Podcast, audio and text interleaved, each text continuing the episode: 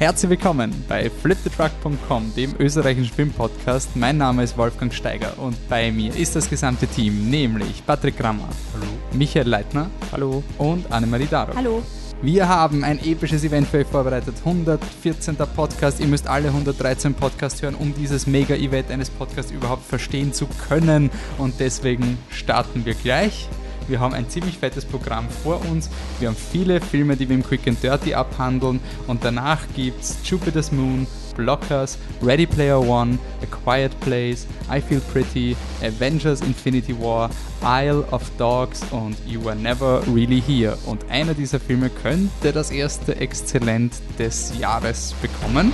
Dann fangen wir mal an. Okay, passt.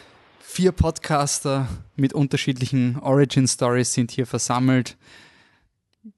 Wir sind alle hier. Wir haben schon äh, 113 Podcasts vorher aufgenommen und wir stellen uns wie immer vor mit unserem Segment, wie die Zeit vergeht, wo wir einen Podcast-Revue passieren lassen, der schon etwas länger her ist, schauen, ob die Ratings noch immer ungefähr stimmen, ähm, während wir uns vorstellen. Und in unserer Zeitschiene sind wir jetzt gerade beim dritten Podcast. Da haben wir am Programm gehabt Snowpiercer, Lars von Triers, Nymphomaniac Teil 1 und 2, Transcendence und Hör. Gut, ähm, dann Anne, fang du mal an. Ja, da war ich noch nicht dabei. Also ich bin die Anne und ich mag Nymphomaniac. Eins und zwei? Ich denke schon, ja. Also ich kann mich kaum, also obwohl ich kann mich ein bisschen daran erinnern, ich würde ihm jetzt einfach mal ein sehr gut geben, weil ich Lars von Trier so gern mag und Puderei sowieso. Und von dem her sagen wir einfach mal. Passt. Michi, du hast ähm, damals Snowpiercer Sicher ein sehr gut gebracht? gegeben. ziemlich sicher, ja. Nee, finde ich immer noch. Absolut super. Ich glaube, ich finde ich empfinde ihn ein bisschen anders als damals, aber nicht in Sachen Qualität. Ich finde ihn immer noch ganz toll. Super Film.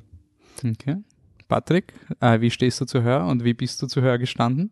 Ich stand sehr gut zu Hör und ich stehe immer noch sehr gut zu Hör. Okay. Äh, ich war der Einzige, der damals Transcendence mit Ach und Krach einen empfehlenswert gegeben hat. Der Michi hat ihm ein furchtbar gegeben, der Patrick ein Lauwarm. Äh, Ja, mir ist er so wurscht und ich will mich nicht rechtfertigen, der kriegt der Lauwarm, passt schon. Passt.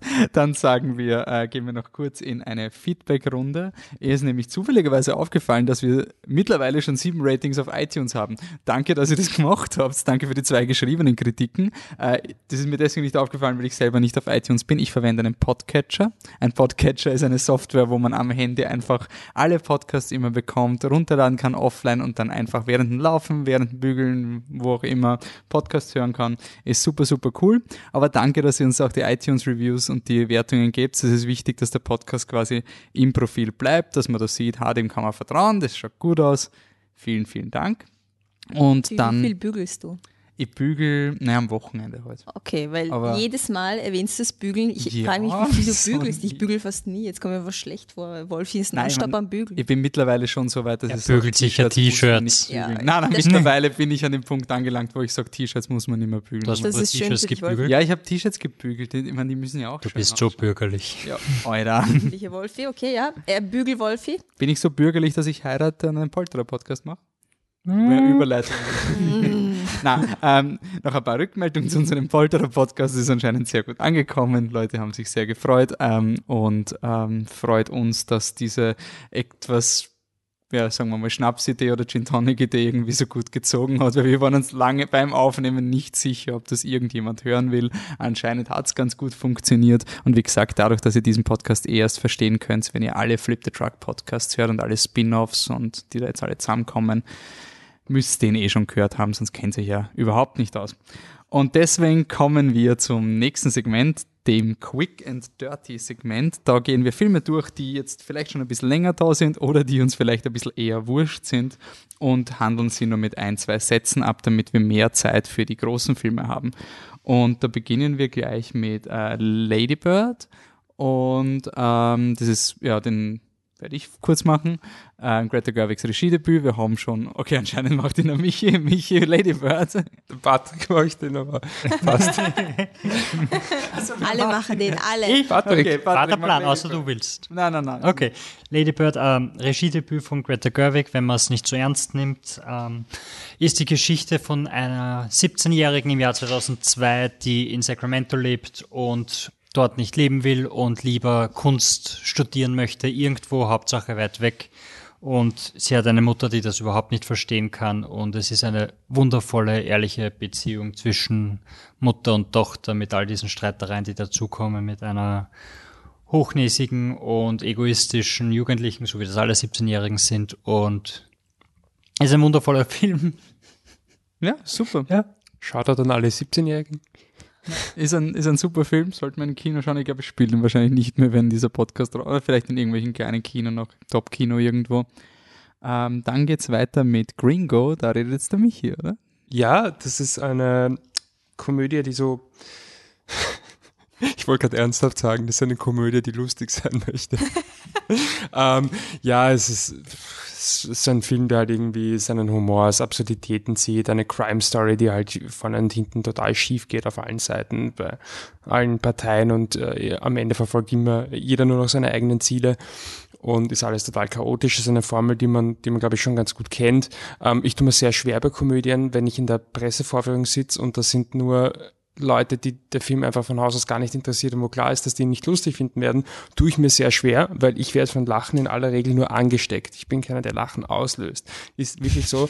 Deswegen bin ich wirklich da drin gesessen und mir gedacht, das ist aber nicht lustig, oder? Also ich weiß nicht, ja, okay, wenn man, ja, okay, das ist schon zum Schmunzeln, aber das ist jetzt nicht wirklich lustig, oder?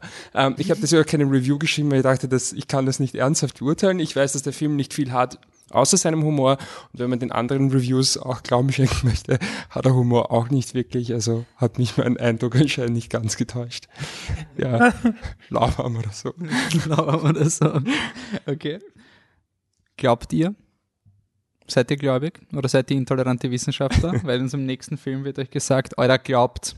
wenn ihr nicht glaubt, dann glaubt am Ende von den 90 Minuten von Ghost Stories. Und das war's dann ungefähr.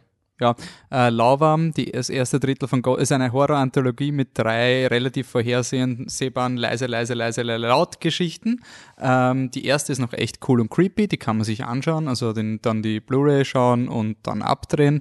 Ähm, super produziert, super gemacht. Martin Freeman ist am Poster, kommt in der letzten Geschichte vor, die ist relativ mies, die zweite ist auch relativ mies, die erste ist noch gut, aber vielleicht auch nur, weil du noch nicht in der Redundanz drin bist. Und als Wissenschaftler hasse ich dieses, oh, die Wissenschaft ist so intolerant, sie ist nicht offen genug. Und das sind immer diese, es gibt viele Probleme mit der Wissenschaft, da kann man sehr viel diskutieren, aber dieses, die Wissenschaft glaubt, alles zu wissen. Das stimmt einfach nicht. Das ist einfach absurd. Ein Wissenschaftler glaubt nie alles zu wissen. Ein Wissenschaftler hat einen sehr spezifischen Bereich, in dem er oder sie sich auskennt und mit dem er oder sie auch sich beschäftigt. Da kann es oft dazu führen, dass man sich mit anderen Aspekten nicht beschäftigt. Aber es wird dann immer so dargestellt mit, oh, der böse Rationale, der interessiert sich nur für die Wissenschaft und versteht ur nicht, dass es voll was anderes auch noch gibt. Das kotzt mich an, außer wenn Stephen King schreibt dann ist es cool. Das Zimmer 1408 ist genau die gleiche Geschichte, nur da geht's viel, da geht's auch um so einen bösen, rationalen Menschen, der widerlegen will, dass es nichts Übernatürliches gibt. Nur weil Stephen King ist, ist es komplett im Charakter drinnen und man versteht, warum der Charakter so denkt. Hier sind die Charaktere so flach, dass es nur eine Belehrung vom Publikum ist. Ja, eh lauwarm. Passt, gehen wir weiter zu einem anderen Film mit Ghost im Titel. Ghostland, ein französischer Horrorfilm, eigentlich eher ein Gore-Film, würde ich sagen.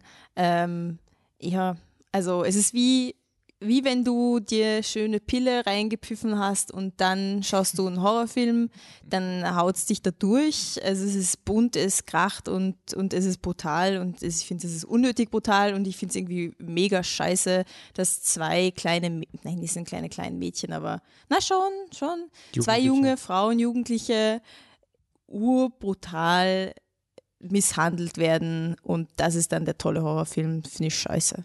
So, ist lauwarm. Ich finde das in der Ästhetik und, also Ästhetik, nicht die, die Brutalität meine ich nicht, aber dass der Film prinzipiell eine Ästhetik hat, die schon ganz interessant ist und auch von der Story her. Aber das ist so, ich habe den Film geschaut und irgendwann komme ich drauf, ja, eigentlich ist er eh nicht so schlecht, aber darüber lag halt genau das, was du gesagt hast. Ich, es war einfach so, Alter, kommt. Aber es ist echt perverse. Wirklich noch einen Brutalität Indigotion Und, und- und nur wirklich zwei Mädels, so richtig, damit du diese richtig durchprügeln kannst und alles Mögliche. ich, das ist einfach ich fand's auch ein ekelhaft. bisschen Das ist ekelhaft. zweifelhaft. Wisst ihr, was auch ein Horrorfilm ist? Und ein Essayfilm und ein Märchen und ein Thriller und eine Komödie. Zauberer. Ja, es ist voll deep. Es ist Zauberer. Es ist ein österreichischer Film. Äh, er hat eine wunderschöne Kamera und der Rest ist scheiße. Ähm, das wäre die Kurzzusammenfassung, längere Zusammenfassung könnt ihr im Bruttofilmlandsprodukt-Podcast vom Harry hören. Ähm, bei dem war ich zu Gast und wir haben uns, wir haben eine 45-minütige Therapie drüber gemacht, was an- bei dem Film alles schiefgegangen ist. Ich hoffe, mehr Filme hören den Podcast als Spoiler, den Film alles. geschaut haben. Ja, das geht leicht, weil 71 Leute waren beim ersten Wochenende im Kino. Das waren, würde ich mal sagen. Ähm, Kamera ist von Roman Schalupnik. Also Shoutout noch. War mal. Was? Gut. Dann Einen Film gibt's noch, fertig. Ich wollte schon fast aussteigen aus dem Quick and Dirty Oh, Segment. oh. Ja, ich habe nur einen kurzen Tipp. Ähm, Steigt nicht aus, geht nicht raus aus dem Kino, sondern geht gar nicht rein. Der Film ist scheiße, spart euch das. Und Der Film war Steig nicht aus, sorry. Das der Film war Steigt nicht aus, sorry. Kam das nicht drüber? Okay. Ja, nein, schaut's ihn einfach nicht. Und will, es will ihn keiner sehen, es soll ihn keiner sehen. Passt. Okay. Passt. So, bevor wir jetzt zu den Kritiken kommen, wir haben ja versprochen, es wird alles neu, wir färbeln uns um, alles ist super toll und innovativ und bei der neuen Staffel Flip the Truck gibt es ein neues Feature, nämlich Listen, weil das Internet Listen liebt. Jetzt wollen wir aber nicht Wolfi-Listen machen, die eh keinen interessieren, so die, die drei besten Steven Spielberg-Filme oder die vier besten Dinosaurier in Jurassic Park. Nein, wir wollen echte Listen und deswegen hat der Michi eine Liste präsentiert. Ganz alleine. Ja, ja, voll, der Michi hat das ganz ohne, so aus dem Ärmel geschüttelt, so ganz locker. Ja, ich muss das noch sortieren. Also die, die er erklärt währenddessen mal, warum das gewesen ist. Wir haben heute einen Film, der You Were Never Really Here heißt auf Englisch und auf Deutsch, also im deutschen Verleih, heißt der Film Beautiful Day.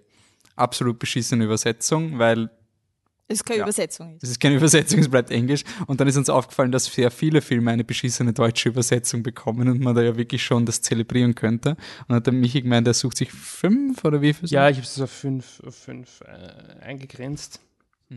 Ich überlege noch kurz, das ist Platz. Äh, okay, fangen einfach irgendwo an. Ähm, auf Platz 5, wir machen das schnell mit ein bisschen Zeitmangel. Ähm, auf Platz 5 Inside Out, Quizfrage an alle, wie heißt auf Deutsch? Alles steht Kopf. Korrekt. Warum? Weil es im Kopf ist. Wahrscheinlich.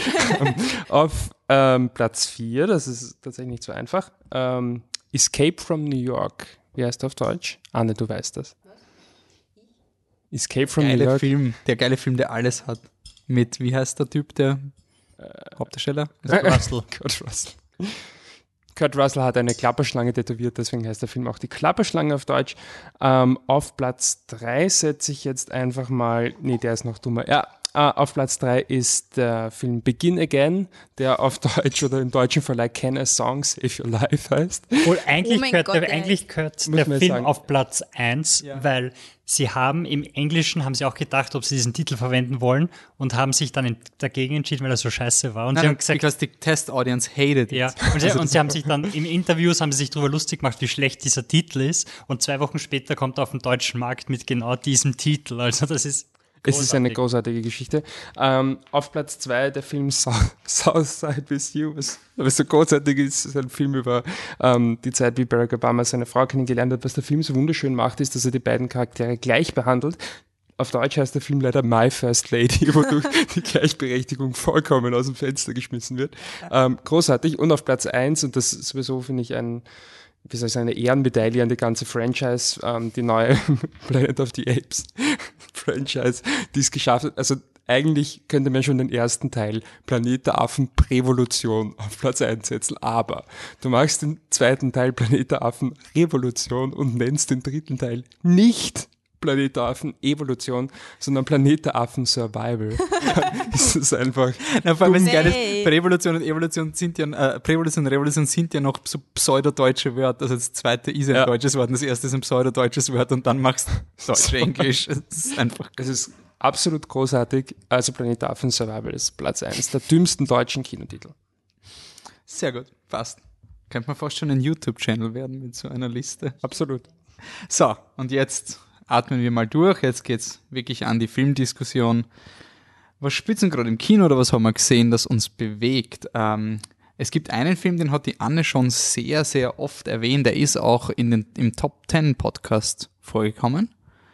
Und schon, oder? Vielleicht wurde er erwähnt, aber war Er nicht in der erwähnt. Liste. War nicht in der Liste? Nein. Was? Nicht. War er nicht bei Anne auf Nein, Platz er wird- 8 oder so? Okay, sorry, dann sorry für diese Fake News Meldung. Okay, er wird gesaved. So, Anne, wir reden von Jupiter's Moon. So ist es. Warte, sollen wir. Na, ich erzähle jetzt kurz was. Ähm, also, so, nur wenn ich jetzt hier herumstottere, ich habe den, wann habe ich den gesehen? Im Mai oder Juni 2017, also vor vielen Monaten. Und ähm, in Ungarn, das ist ein ungarischer Film, ist von Cornel Mundruzo. Ähm, der hat, ähm, na, nicht White God, doch, White God, Verheer Istein gemacht. Und ähm, es geht um die Flüchtlingskrise, es ist aber auch Science Fiction und Fantasy und Glaube und alles dabei. Ähm, es geht um einen Flüchtling, Arian, äh, einen syrischen Flüchtling, der angeschossen wird und plötzlich beginnt zu levitieren, also er schwebt. Und ähm, ja, da haben wir einen Clip für euch. You stay where you are, please. Look, doctor, I need help. Are you okay? Uh, I'm cold. Does it hurt now? No, something happened. They shoot me.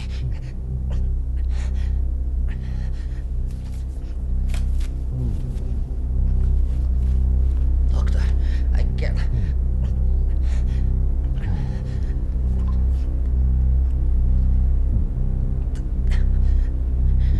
Look.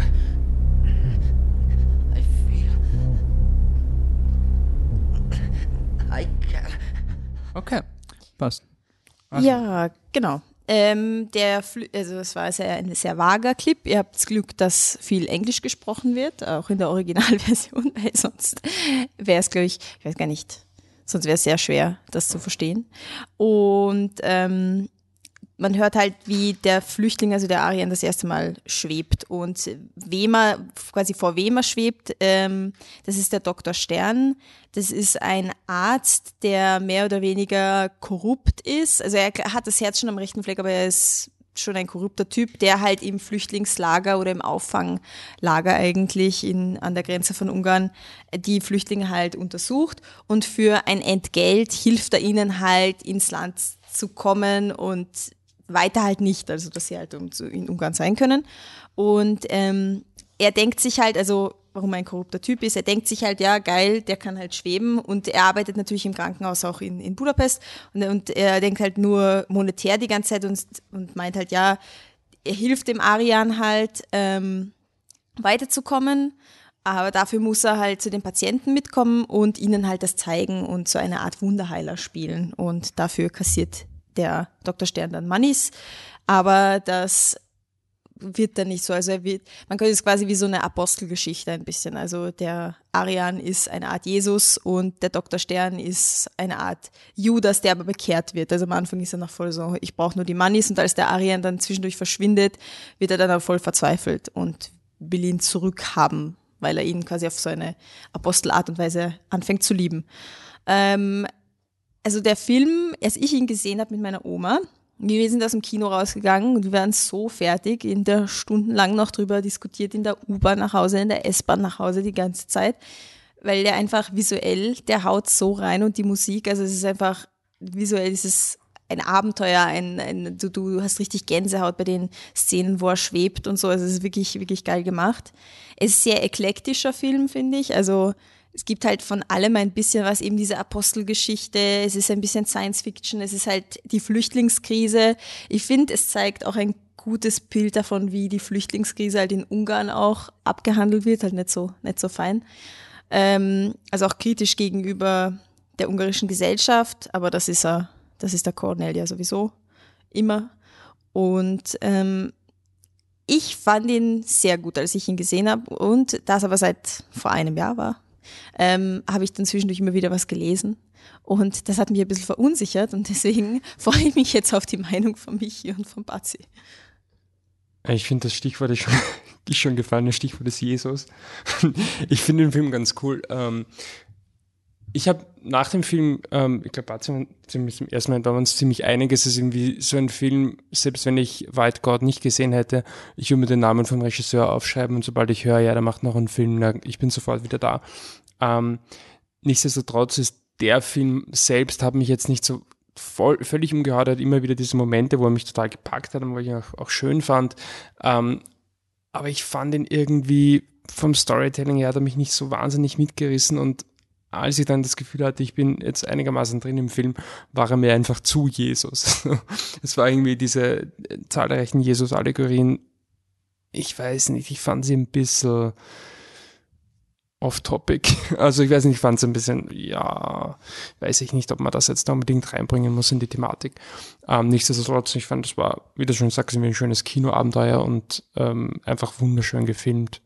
Einfach ästhetisch, auch, ich sage jetzt mal Ästhetik, meine jetzt auch den Ton und alles ja einfach, ähm, finde ich, hat einfach Qualitäten, die nicht zu leugnen sind. Ja, auf jeden Fall. Also vom Produktionstechnischen ist der Film wirklich sehr gut gemacht. Hat mich auch total gewundert, dass der vom Kulturministerium oder wie auch immer gefördert worden ist, weil er ist ja doch vor allem am Anfang sehr, sehr kritisch dem gegenüber. Und ähm, er versucht dann, glaube ich, einfach zu viele Sachen auf einmal. Also ich habe lange Zeit gedacht, dass die Geschichte fast besser wäre, wenn der Typ nicht fliegen könnte. Wenn es wirklich einfach nur voller Realismus ist, weil die Geschichte und die Figuren so stark sind, dass du dieses quasi Element nicht bräuchtest. Und ja, also der Jesus-Aspekt, also wenn es im. Ähm, nur weil, weil ihr dann beim Jesus äh, seid, mögt ihr einfach Jesus nicht? Oder ist es schlecht gemacht? Nein, jetzt nur so, wenn man, wenn man nicht weiß, wie ihr zu dem steht. Ist, ist einfach nicht gut gemacht? Ist es zu sehr mit Holzhammer? Oder es was ist der Holzhammer, ja. Es ist so, du kannst den. Subtext lassen. Also im Vergleich dazu hat Man of Steel das Jesus-Thema im Subtext. Okay. Also, also es ist wirklich full on mit, er kommt jetzt, er verkauft es auch als und jetzt nimmt er dir deine Sünden weg und jetzt musst du an ihn glauben und so weiter und zusätzlich noch zahlen. Also du hättest diese ganze Jesus-Thematik einfach im Subtext lassen können, dann, hat, dann hast du was als Zuschauer, wo du danach sagen kannst, hey, ich habe das noch drinnen gesehen und nicht so, ja, und das wollte auch noch und das wollte auch noch und das wollte auch noch und da hat er sich dann einfach zu viel vorgenommen, glaube ich, was abarbeiten musste. Ähm, er hätte auch früher enden können, finde ich. Also ich glaube, es gibt so zwei, drei Sequenzen, wo du sagen könntest, wenn jetzt Stopp ist, super Film und dann geht er halt noch einmal weiter. Wie lange ist die Lau Also wie lange dauert er ungefähr? Ähm, zwei Stunden zehn, glaube ich. Ja, ist ganz schön lange. Ja. Aber zum Jesus nochmal, was ich aber geil fand, also eigentlich mag ich das überhaupt nicht, wenn so Religion mit dem Holzhammer ähm, durchgeprügelt wird, aber ich finde es trotzdem irgendwie geil, auch wenn es aufgelegt ist, dass ein Syrer halt in Ungarn der neue Jesus ist. Das finde ich halt irgendwie geil, weil ich meine, Ungarn stellvertretend für viele Länder von, viele europäische Länder. Das finde ich schon, das finde ich schon ein starkes Statement, einfach, dass man sagt, Aber ich finde, das ist so ein 0815-Statement, weil das ist halt einfach immer dieses, es das ist- hast du hat- immer. Ich, Ja, es hast- immer aber es ist aktuell. aber, aber Jesus war da damals auch einer und hättest du Jesus reingelassen und jetzt lässt du die Flüchtlinge nicht rein, was bist denn du für einer? Und sowas. Aber das es ist jetzt schon immer dieses, aktueller. Es ist, ist halt jetzt aktuell, aber es ist halt nicht, ich, es ist halt nicht interessant. Also zumindest in dem Film finde ich nicht interessant verarbeitet. Also es, es wäre, es wäre, wie gesagt, eine coole, ein cooler Aspekt, wenn du das halt irgendwie so sickern lässt und so mittransportierst, ohne dass du es jetzt so voll reindrückst. Ich finde es gut, dass es uns reindrücken möchte, weil wir unter Anführungszeichen, große Anführungszeichen, Intellektuellen oder die wir uns mit sowas beschäftigen, auch Symbolik in Filmen, natürlich checken wir das und für uns ist es Holzhammer. Aber ich finde, ich hoffe, dass äh, in Ungarn zumindest, wo der Film größer war, wirklich nicht Blockbuster, aber fast Blockbuster, dass ihn viele Leute gesehen haben, die vielleicht auch nicht so über diese Thematik nachdenken und dass die es schon reindrückt bekommen haben. Also das will ich schon, weil die Message ist gut klar, es ist jetzt nicht was Kreatives, für, vor allem für uns nicht, aber ich finde schon gut, dass es so ein aktueller Film einem trotzdem noch reindrückt. ohne jetzt ein Fass öffnen zu möchten, möchten, aber schauen Leute in Ungarn, die eine bestimmte Meinung haben, einen Film über einen syrischen Flüchtling. Ich weiß ich nicht, weiß ich nicht. Weil die Kritiken, hast du nicht, gesagt, waren ja auch alle ziemlich negativ von dem Film. Ja, aber ich habe keine ungarischen Kritiken gelesen. Ich habe nur so international, weil es die kann und so. In Cannes ist er interessanterweise ziemlich gefloppt. Das fand ich aber schon spannend, weil ich nach dem Film gedacht, ich, ich kann eher nachvollziehen, dass man sich in den Film verliebt, als dass man jetzt wirklich so doch mehr oder weniger scheiße findet. Also Ja, das also- konnte ich gar nicht so ganz verstehen. Ähm, ich finde, da spricht man ihm dann einfach schon Qualitäten ab, die sehr, sehr offensichtlich da sind. Aber weißt du, wenn so Leute wie meine Oma, meine Oma ist jetzt keine Rassistin per se, aber die ist halt super konservativ und, und, und schon immer ein bisschen kritisch, so die Flüchtlinge. hm. Und wenn meine Oma danach sagt, ah, okay, schau ich, jetzt sehe ich das Thema ein bisschen anders, das ist doch Das ist ein Erfolg, ja. gut. Keine Frage. Wenn es vielen Leuten so geht, ist es super. Ja. Ja. Okay, habt ihr noch ein Rating? Achso, sehr gut. Empfehlenswert. Empfehlenswert. Okay. Passt. Dann kommen wir zum nächsten Film, nämlich Blockers. Den haben sich die, der Michi und die Anne noch schnell gestern angeschaut. Der Sexpakt. Der Sexpakt, ein Deutschtitel, Ah. mit dem ich leben kann, weil Okay, ja. am Englischen auch das Wort Sexpact verwendet wird. Ähm, und es geht um drei Jugendliche, nämlich die Julie, die, äh. die Sam und die, Unnötiger Statist Nummer 23. die Julie, die Sam und die Kayla ähm, und die drei schließen den Pakt. Wir haben doch bald Prom Night und nach der Prom Night werden wir Heute. heute, okay, wir haben heute Prom Night und werden alle drei noch quasi in der Prom Night ähm, werden wir werden wir entjungfert werden und ähm, wie sie diesen Pakt schließen, das hören wir jetzt in einem kurzen Clip. I'm in. What? I'm in. I'm having sex tonight too. Just like that? yeah, I mean, why not? Because it's your first time, and your first time should be special and perfect. Yours can be special and perfect. Mine is gonna be tonight, and with that dude. Just brownies. Connor Aldrich, your lab partner? Listen, my student athlete days are over. Tonight is the beginning of my adult life, and for the first time, I can do whatever I want. So I want to go to prom, get drunk, get potted up on weed, and lose my goddamn virginity. We're gonna have the same first time sex anniversary. We can go to dinner every year and commemorate it. Breadsticks for life, bitch! Ja, ähm, warum ich den Kopf geschüttelt habe, ist, weil ich mich wie immer alt gefühlt habe.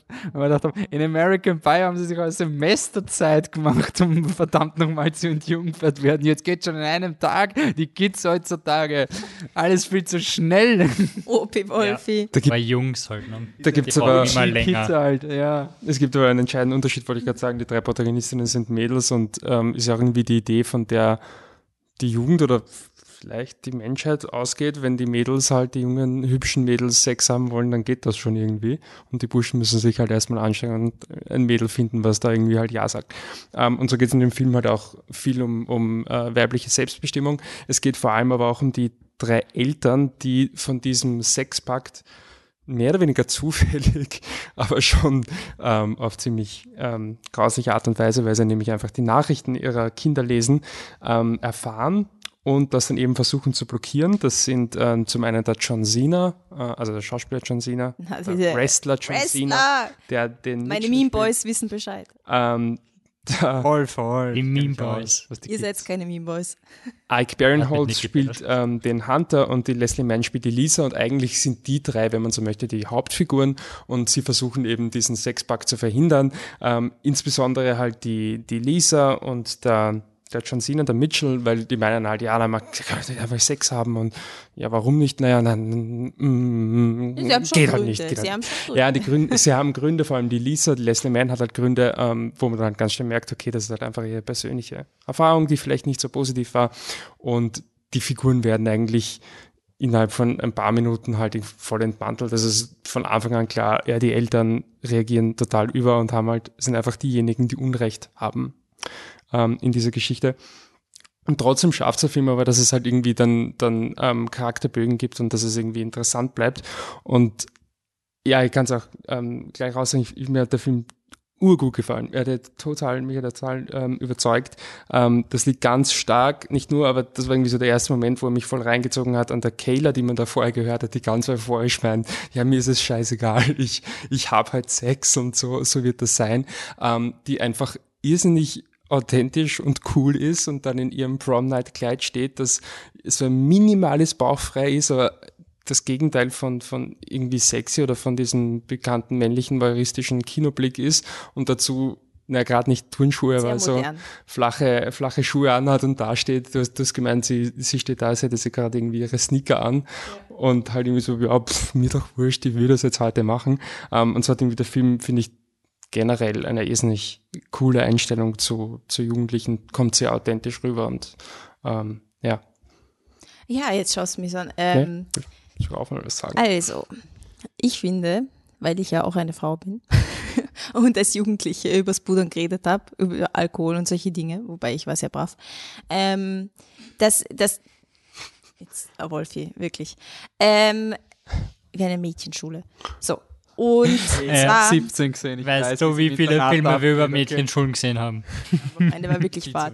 Meine war wirklich fad. Ähm, aber ja, man, dieses sich reinsteigern, gemeinsam etwas jetzt nicht der Sex unbedingt, aber dass man gemeinsam etwas äh, haben will und dieser, oh ja, und dann feiern wir jeden Tag den Tag zusammen und urcool und das machen wir zusammen, diese, diese Euphorie und ja, heute lass uns so richtig krachen, das ist einfach so, ich, als ich das gesehen habe, ich gedacht, ja, genau, genau so sind die Mädels, genau so reden sie miteinander, genauso authentisch ist das Ganze und ähm, ich finde es voll gut, dass sie halt diese drei Pole sozusagen haben. Also die Kayla, die halt so diese coole Athletin, aber auch nicht übertrieben, sondern einfach irgendwie ein lässiges Mädel. Ähm, was ich auch gut fand, dass sie nicht dieser typische Tomboy ist, weil oft sind die Athletinnen die, die dann auch beim Prom irgendwie mit dem Anzug daherkommen oder halt voll so lässig, aber sie ist schon sehr geschniegelt, also sehr modernes Outfit, ähm, aber ein hübsches Kleid unter Anführungszeichen, also überhaupt kein Tomboy oder so, aber trotzdem sehr sportlich.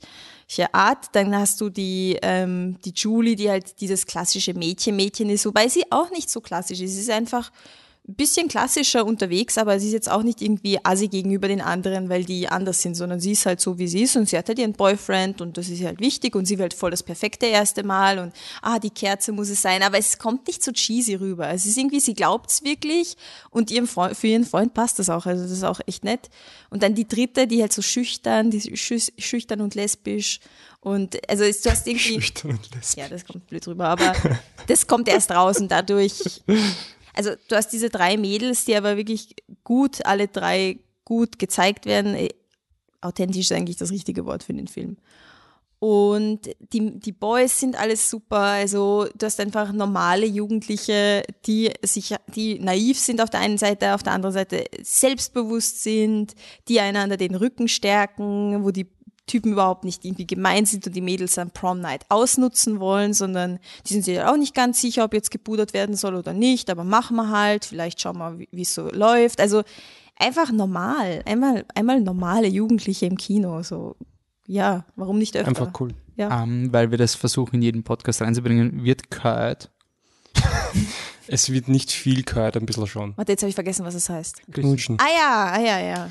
Aber ich, was ich noch zum Film sagen will, ähm, was mir so gefällt, ich bin, im, ähm, was schaut da dann das Drehbuch, das die 1A Stärke von dem Film ist von Brian und Jim Kehoe, zwei Brüder, die das geschrieben haben. Ich habe nachher Screenplay gesehen, wow, den haben zwei Männer gemacht, danke, echt ja, cool. Ähm, äh, ich fand so ist nicht cool, ich habe mich so heimelig gefühlt bei dem Film. Es, gab, es gibt ein paar Szenen, die einfach dumm sind. Es gibt eine Szene, die im Trailer schon vorkommt, wo sich einer der Väter Alkohol in den Arsch rinnen lässt. Das ist im Film auch nicht unbedingt besser als im Trailer. Aber es ist im Grunde egal, weil es einfach ein Film ist, wo du sagst, okay, das Niveau vom Humor oder das tiefste Niveau vom Humor ist nie das Niveau vom Film, weil du einfach immer, wie gesagt, ich habe mich immer heimelig gefühlt, weil ich gewusst habe, die Leute haben sich, dahinter haben sich für die Problematiken, die der Film, äh, die die Thematik aufwirft, wirklich ehrliche Gedanken gemacht. Und es gibt fast eine Liste von Dingen, für die ich dem Film dankbar bin. Ähm, es gibt Frauen, die sich auch, die die, die weiblichen, unter Anführungszeichen klassischen weiblichen Probleme haben und dafür auch kritisiert werden, aber gleichzeitig, ja, das sind die, die dann, das ist dann die, die die Vin Diesel-Anspielung an Fast and Furious versteht, das ist die, die die Football-Allegorie versteht. Ähm, du hast aber auch eine andere Frau, die der Frau erklärt, hey, wir sind auch ein Problem des Sexismus, so wie wir uns verhalten. Ja, danke, dass es auch mal erwähnt wird. Ähm, du hast Burschen, die Sex nicht mehr wollen, als, als die Frauen. Du hast Frauen, die Sex haben wollen. Wow, sowas gibt's. Also der Film hat wirklich eine lange Liste an Dingen und da haben sie sich einfach Gedanken drüber gemacht und deswegen fühlst du dich in jedem Moment einfach in dem Film irrsinnig wohl, weil du weißt, er wird am Ende was Kluges aussagen. Das macht er auch. Und eine Sache, was ich noch erwähnen möchte, das Drehbuch ist auch auf einer ähm, dramaturgischen Ebene sehr gut. Und du hast schon in diesem ähm, Clip hier kommt ähm, ein Detail vor, ist mir erst nachher aufgefallen, ähm, wo etwas schon etabliert wird und dann kommt es später nochmal vor und ist dann ein irrsinnig schönes Zeichen für die Freundschaft von den beiden. Also es ist einfach ähm, cool gemacht und was ich auch super finde, er basiert nicht auf einem Missverständnis. Weil ich ja, war mir sicher, als ich den Trailer gesehen habe, ich kannte diesen Clip nicht, ich war mir sicher, es ist kein echter Sexpakt, sondern der Sexpakt ist in Wirklichkeit, dass sie eben keinen Sex haben wollen, irgend sowas. Nein, es ist kein Missverständnis. Die Eltern glauben, dass sie einen Sexpakt haben und deswegen reagieren sie. Jeder weiß, was, was Sache ist, nur die Eltern verhalten sich halt einfach scheiße. Und ja, nein, finde den super. Apropos Missverständnis, da kommt auch das, was ich auch super finde, weil oft ist es dann in diesen Filmen, die, die Eltern rennen halt den Kindern deppert nach und sind ganz crazy. Aber wenn der Moment kommt, wo quasi die Eltern dann doch die Kinder erreichen können oder umgekehrt und sie miteinander kommunizieren, dann ist es meistens so, dass die Eltern dann nicht mal verraten, was sie gerade machen, sondern oder dass sie etwas wissen, sondern so tun, als wäre eh alles und damit das ganze Katz- und Maus-Spiel immer weitergeht. In diesem Film ist es nicht. Es ist einfach, die Mutter erreicht die Tochter und sagt ihr halt, Herrst, ich hab's gelesen, weil einfach äh, so also die wird das nie verheimlichen, die ist grantig deswegen und die sagt das und das ist einfach echt auch nett, dass das so mal echt rüberkommt im Film, weil sonst ist es so, ja, einfach länger, dass, okay, du hättest dir einfach sagen können, aber nein, hier wird es gesagt, hier wird alles ausgesprochen, wenn geht. Das Drehbuch ist hätte ich, also super. ich finde, das Drehbuch kannst du echt durchlesen und sagen, wow, so viele Dinge, die er gut macht. Finde es richtig, richtig, richtig cool. Ich habe mich nicht immer zu Tode gelacht. Wenn es das noch wäre, dann wäre der Film vielleicht nochmal auf einer neuen, neuen Ebene. Aber so oder so ist super. Sehr, sehr, sehr zu empfehlen. Anschauen. Rating der Vollständigkeit. Sehr gut. Passt. Dann kommen wir zu einem Film, der, ich meine, er wird wahrscheinlich noch in irgendeinem Kino laufen, aber wird jetzt schon am Abklingen sein.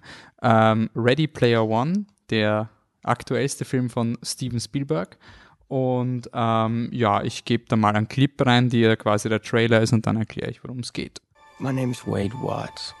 My dad picked that name because it sounded like a superhero's alter ego, like Peter Parker or Bruce Banner. But he died when I was a kid, my mom too. And I ended up here. Sitting here in my tiny corner of nowhere. There's nowhere left to go. Nowhere. Except the oasis.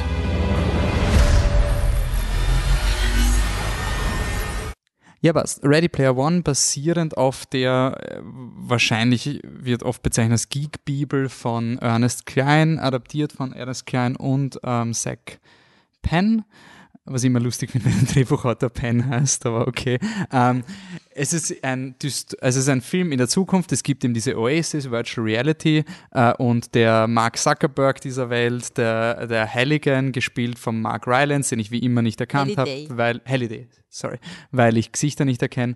Ähm, der stirbt und ähm, weil er aber so ein Arcade-Game-Nerd und 80er-Nerd ist, hat er gesagt, okay, mein Testament ist, ich habe keine Nachkommen, ähm, ich habe drei Easter Eggs, also quasi kleine Belohnungen versteckt in meiner Simulation. Ihr müsst drei Spiele bestehen und wer alle drei schafft, der bekommt quasi mein Erbe und erbt dieses, diesen gesamten Cyberspace, der quasi schon die Welt ist für viele Leute. Ähm, also so, stellt sich vor, Zuckerberg geht weg und sagt, ihr kriegt den Schlüssel für Facebook, wenn ihr Auto fahrt in einem Computerspiel. Und natürlich müssen sich die Hauptdarsteller dadurch 80er Referenzen puzzeln. Der Hauptdarsteller ist ähm, nennt sich im Internet Parsival, ihr habt ihn gehört, ist Wade Watts, gespielt von Ty Sheridan. Dann gibt's noch die Artemis, das ist ähm, auch so eine, man, die nennen sich Gunter, die Jäger dieser Easter Eggs, Egg Hunter, Gunter, hä? Ähm, gespielt von Olivia Cook, wenn ich das richtig in Erinnerung habe. Und die teamen sich dann ab, so Spielberg-Style. Du hast dann deine Gruppe an Misfits, du hast dann den bösen Evil Sorrento, der, wenn du einen bösen Corporate Bösewicht brauchst, wer ist es? Natürlich Mendelssohn, der hat schon den Todesstern baut, jetzt kann auch Facebook verwalten, passt super. Und ähm, ja, der Film ist dann quasi ähm, so eingebettet, dass sie acht, durch 80er Jahre Referenzen sich durchwühlen müssen, um diese Secrets vom Halliday, Halliday. Halliday zu unlocken. Und ja, ähm, ich fange mal an. Ich habe den Film irgendwie gesehen nach einem extrem intensiven Wochenende und wollte da einfach nur einen netten Film sehen und war eigentlich sehr, sehr, sehr, sehr skeptisch, weil ich das Buch, das hat mich nicht interessiert. Ich habe auch die, den Plot gekannt und es war so ein Fokus auf 80er Referenzen, dass ich nicht gewusst habe, mir das gefällt. Ich habe den Film dann gefallen und er hat mir, also habe den Film dann gesehen und hat mir so gefallen und weil es einfach so eine menschliche Geschichte ist und das hat mir einfach so taugt und es war einfach so von der, vom ersten Moment an, dass, dass die erste Quest ist ein Wettrennen und das ist einfach so bad fuck insane. Das ist einfach wirklich so ein Wettrennen mit ein T-Rex kommt und das fliegt Need und for die, Speed. Need, es ist einfach so absurd und Das will ich spielen. es ist na, einfach so genau das, was bei Computerspielen immer scheiße ist, weil das siehst dann bei der E3-Präsentation, hey, wir haben das neue Computerspiel und du siehst genau das. Und du denkst dir, boah, das ist das geilste Computerspiel aller Zeiten. Und dann kommst du drauf, ja, das sind halt alles geskriptete Events, die halt nur dann passieren, wenn du es herzeigst. Aber in einem Film ist das halt urgeil. So, oh, da kommt die U-Bahn, wumm, und da kommt der T-Rex, da kommt der King Kong, und irgendwie ist so, wow. Und mm, er, er hat mir einfach voll erwischt und dann war einfach diese Tatsache, dass es einfach wirklich so ein, ich, ich hasse BFG, diesen Film von Steven Spielberg. Ich finde den so menschlich, letztklassig, diesen ganzen Film. Und ich finde es schön, dass er mit dem Film wieder mal so einen richtig schönen Spielberg-Film gemacht hat. Das ist wirklich so ein Film, den, den, den Reich in Kategorie Hook und diese Richtung ein. Die schaue ich als Kind und urlustig und geil und nette Leute, alle sind hyper nett, alle sind hyper toll, alle sind beste Freunde, niemand betrügt sich. Weil warum sollte man sich betrügen? Wir sind die fünf besten Freunde aller Zeiten und wir schaffen das. Ah, schön. Und ja, das hat mir einfach voll taugt und was, was mir einfach überrascht hat, war, dass die Mark Rylance Geschichte halt wirklich wunderschön war. Das war für mich wirklich so, das habe ich absolut berührend gefunden, diese extrem, du, du merkst von Anfang an, er ist schon ein bisschen so ein Dork, ein bisschen sozial awkward und du merkst, es ist irgendwie eine inhärente Traurigkeit in seiner Figur. Und es stellt sich relativ schnell heraus, dass es in den, in den Quests nicht darum geht, Referenzen zu kennen, sondern ähm, Halliday? Halliday. Halliday zu verstehen. Also in jeder Quest, jedes Easter Egg wird so gelöst, dass sie sein Leben studieren und checken, was falsch gelaufen ist auf eine Art. Und das habe ich halt so schön gefunden, irgendwie so dieses, Menschen reparieren können auf eine Art. Und deswegen hat mir der Film einfach so abgeholt und ja, ich finde ihn toll. Ich war voll begeistert. Patrick? Die Anne soll es vorher sagen. ich soll es vorher sagen. Ähm, ich habe ich hab ihn äh, geschaut ähm, weil eine Kollegin mich aufheitern wollte in der Arbeit und meinte, oh, der musst du schauen, so cool. Und bei der Sneak Preview, Leute haben geklatscht. Ich gehe schon seit Jahren in Sneak Preview und niemand hat noch jemals geklatscht und, und 80er und bei 80er bin ich dabei. Ähm, deswegen habe ich mir den Patzi den Armen geschnappt und äh, wir sind ins meiner, Kino gegangen. Ich habe noch, noch geschrieben, ihr sollt ihn schauen. Ich hätte auch wissen sollen, dass das backfeiern könnte. Ja, und ich fand ihn super. Also er, er hat so viel Spaß gemacht. Ich war, ich, er hat mich wirklich aufgeheitert. Also ich war so happy danach. Ähm, ich mochte, ich mochte dran die Dystopie, also Dystopie. Das ist lustig, weil im Buch ist es eine Dystopie eigentlich. Ähm, Im Film ist es doch eher eine Utopie. Also er ist einfach so glücklich. Alles ist so glücklich im Film im Endeffekt oder, oder unter der, also sie sind nicht depressiv oder so. Sie sind alle ziemlich stabil und glücklich so an sich und deswegen können sie mit dem allen so gut umgehen und das ist irgendwie nett im Film. Also ich, ich, ich finde, das kann man schon mal, kann man schon mal lassen, dass alle einfach irgendwie stabil sind und nicht super traurig und mit, mit schweren Sachen auch einfach easy sich das so von der Schulter so wegwischen können. So, ja, passt schon, machen wir weiter. Das ist schon mal, schon mal, schon mal schön. Ähm, die Challenges waren sehr cool, vor allem die Shining Challenge, obwohl ich weiß nicht, ob das ein Spoiler ist, aber wurscht. Mittlerweile weiß Mittlerweile. jeder, glaube ich, das Shining im Film. Also am Anfang war es ein Spoiler. Ich, ich war total froh, dass ich es nicht gewusst habe. Ja. Aber ich glaube, mittlerweile ja. ist das überall, ah, oder? Das ist so ein. Ähm, ja, ich, ich weiß nicht, was ich viel drüber sagen soll. Also ich finde jetzt nur der Film, ich finde, es werden coole Ideen aufgeworfen, auch in so Science Fiction, das Worldbuilding, wobei ich sehr froh bin, dass ich dann das Buch gehört habe, damit ich noch mehr über die Welt höre, weil ich glaube, das ist mir halt normalerweise auch zu wenig, wenn's, wenn, also wenn es nur um die Freundegruppe geht. Es war lustig, aber ich würde es nicht als Science-Fiction-Film so sagen, sondern es ist mehr ein Abenteuerfilm. Mir hat, ähm, bevor ich, ich, ich habe das Gefühl, so ich stehe noch auf der Straße mit meinem Auto und ich muss jetzt noch schnell weg, weg, weil der, der Bazi kommt da schon mit, mit Highspeed ähm, und ich will einfach nur weg.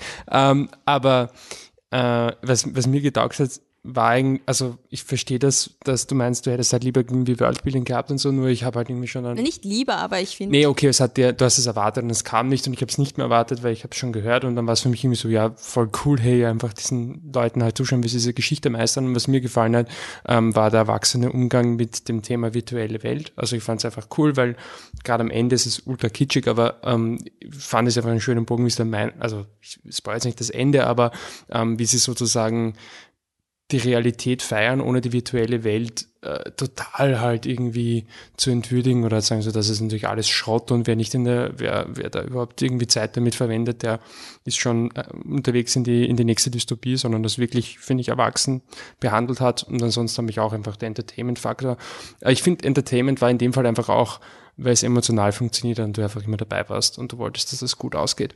Und jetzt ähm, blinke ich nach links und park mich weg und übergebe an den Pazi.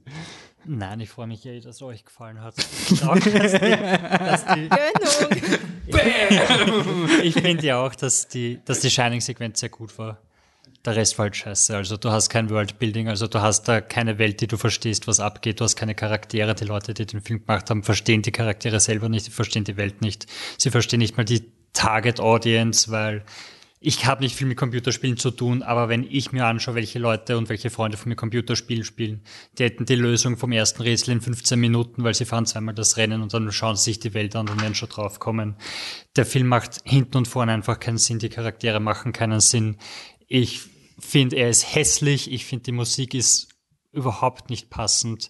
Ich finde es unglaublich lustig, dass der Charakter vom, äh, vom Sorrento, also, also Der- der Mendelssohn, Mendelssohn. dass sein Avatar, dass dem nichts Besseres einfällt, als dass er sich selber als Superman quasi darstellt. Das habe ich unglaublich lustig gefunden. Also er ist quasi Clark Clark Kent aufgepusht mit dem Gesicht vom Ben Mendelssohn, weil er ist halt so fantasielos, dass er nur sich selber in größer und stärker vorstellen kann, während jeder andere seine anderen Figuren hat. Das habe ich lustig gefunden, aber sonst, es ist einfach dieses 80 Jahre Referenzen, damit du dann irgendwann mal dauernd auf Stopp drücken kannst und durchzählen kannst, wie viele Figuren Aber du es erkennst. geht nicht Aber es, um die Referenzen. Ja, eben, das ist das Katastrophale daran. Es geht ja um nichts. Das ist scheißegal. es das ist, stimmt nein, es ist wirklich dieses, und hier musst du noch 15 Sachen einfügen, weil wir müssen die Leinwand füllen. Und Steven Spielberg sagt selber, ja, die haben Sachen rein animiert, die habe ich nicht mal erkannt. Oder nicht gewusst, was es ist. Okay, erst und, mal- warte, stopp, na, warte, stopp, lass stopp. mich noch fertig machen. Und ich finde wirklich, Shining ist wirklich gut und funktioniert in dem Film. Es ist wirklich genauso, wie es sein soll. Du hast eine Anspielung, du hast lustige Gags,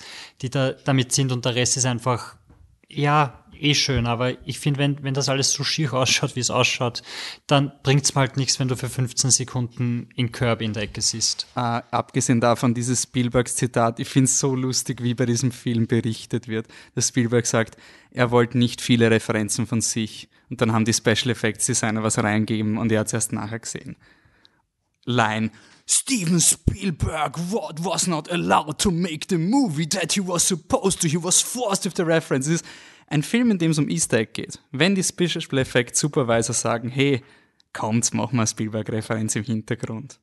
Ist ja wurscht, ändert nichts an der Story. Was Ja. ist so schlimm daran? Ist eh Also- alles wurscht in dem Film. Das das die. Story ist doch funkt äh, was ich geil finde im Film, sie funktioniert. Die Story funktioniert absolut. Und ich finde, die Story funktioniert überhaupt nicht, schon allein wegen den Charakteren. Du hast Charaktere, die inhärent nicht zusammenpassen. Und zwar, Parzival ist dieser, spielt diesen Dorky-Typen, der Halliday so gut kennt, weil er halt auch so ähnlich ist wie Halliday und halt überhaupt nicht, aber er ist confident und, und schafft alles ohne Probleme, hat überhaupt keine Probleme, was ihm andichten, die er haben sollte. Mit, Naja, er er sagt nach fünf Minuten, halt. er, er sagt nach fünf Minuten dem Mädchen quasi, dass er sie küssen will, dass er in sie verliebt ist, obwohl er, weiß nicht, socially awkward sein soll, genauso wie Halliday. Halliday ist das, so der größte Egoist, den es auf der Welt geben muss. Ich verstehe nicht einmal, warum jeder Charakter in diesem Spiel, also von den nicht Gunters, diese 80er Jahre Referenzen verwendet und jeder irgendeine lustige Anspielung hat, weil das spielt im Jahr 2045.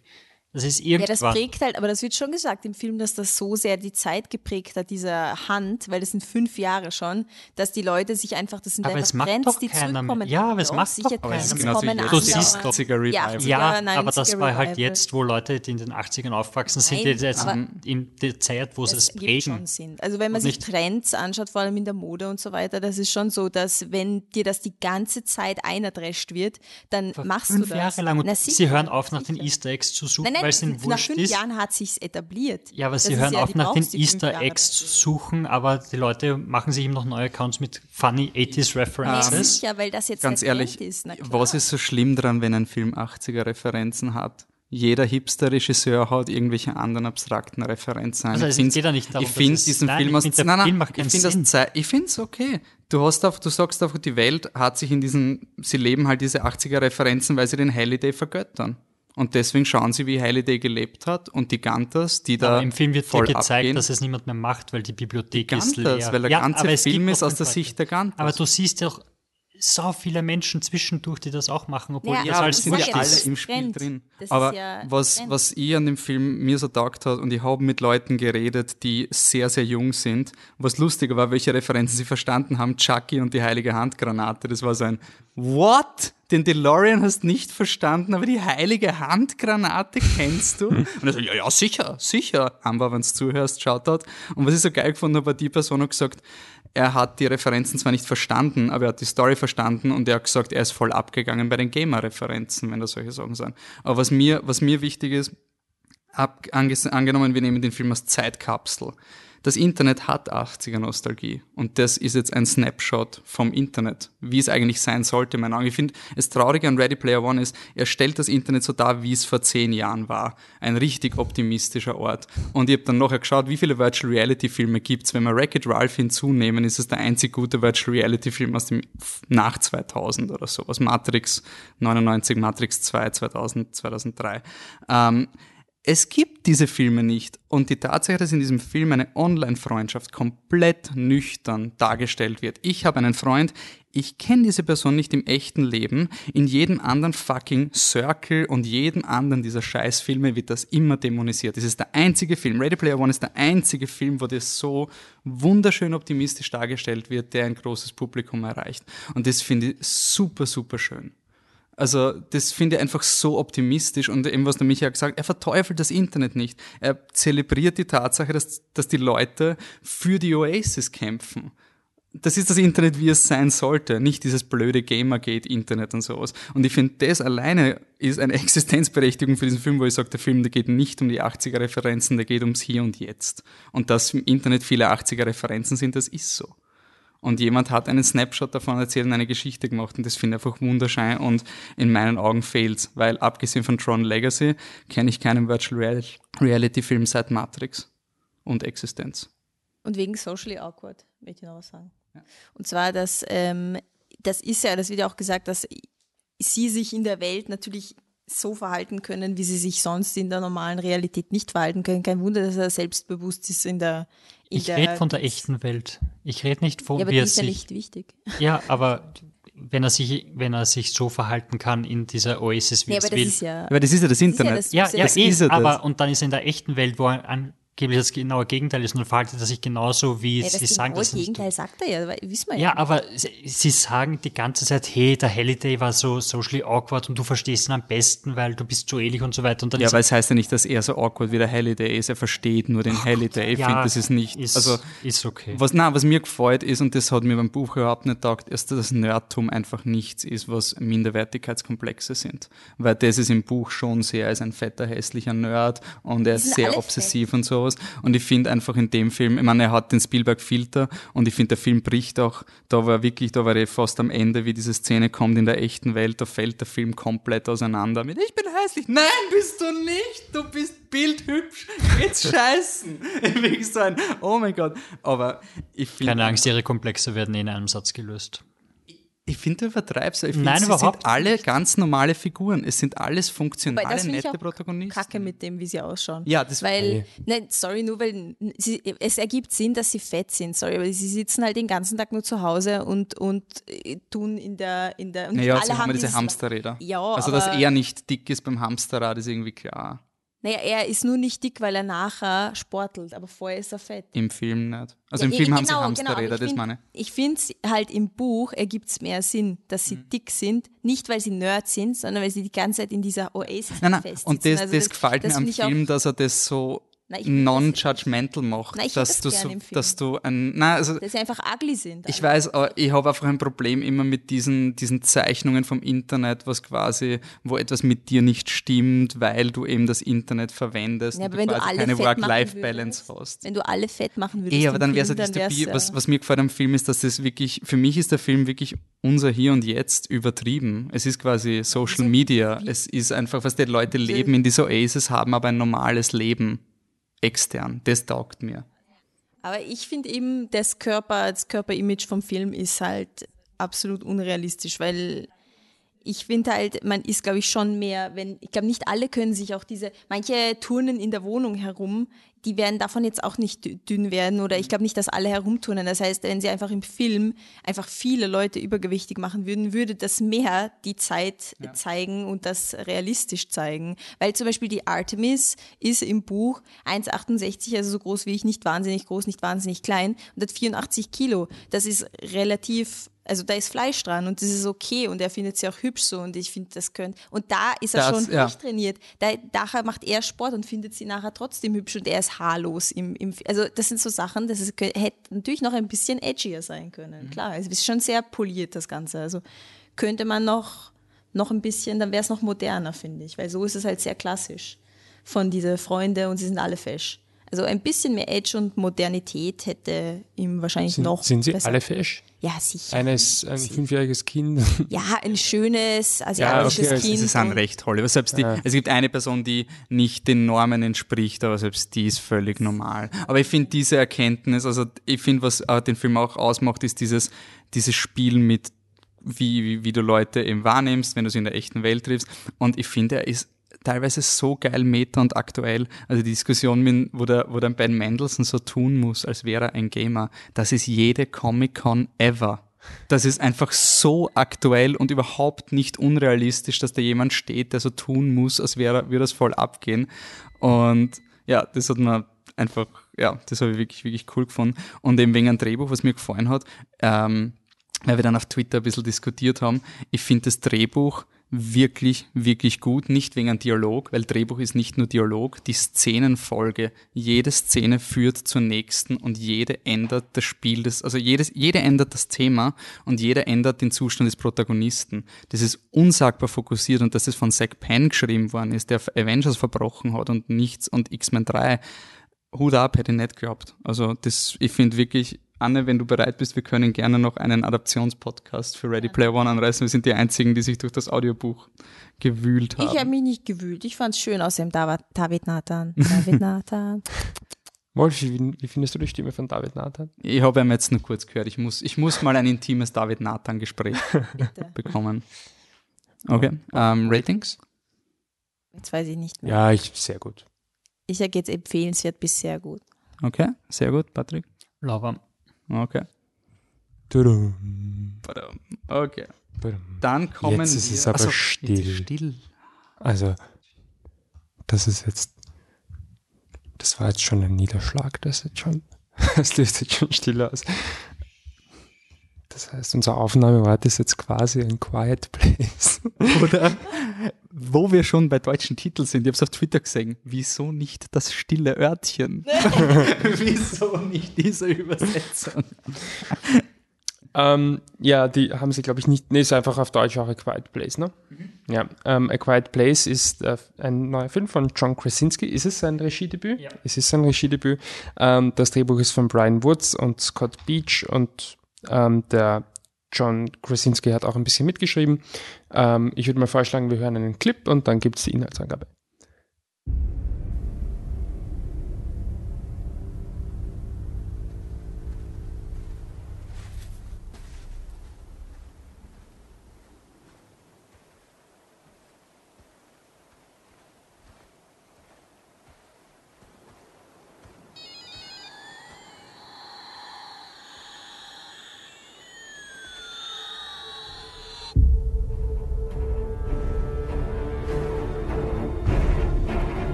Okay, was haben wir da gerade gehört? Hat sich wahrscheinlich keiner ausgekannt, aber immerhin hat das, also hat eigentlich die, die Stimmung vom Film schon oder den wichtigsten ähm, Inhalt schon ganz gut ähm, wiedergegeben. Es ist eine quasi im weitesten Sinne eine Dystopie, ein, ein Horrorfilm. Ähm, es ist die Zukunft, ist es postapokalyptisch, ja, im, Ja. im weitesten Sinne.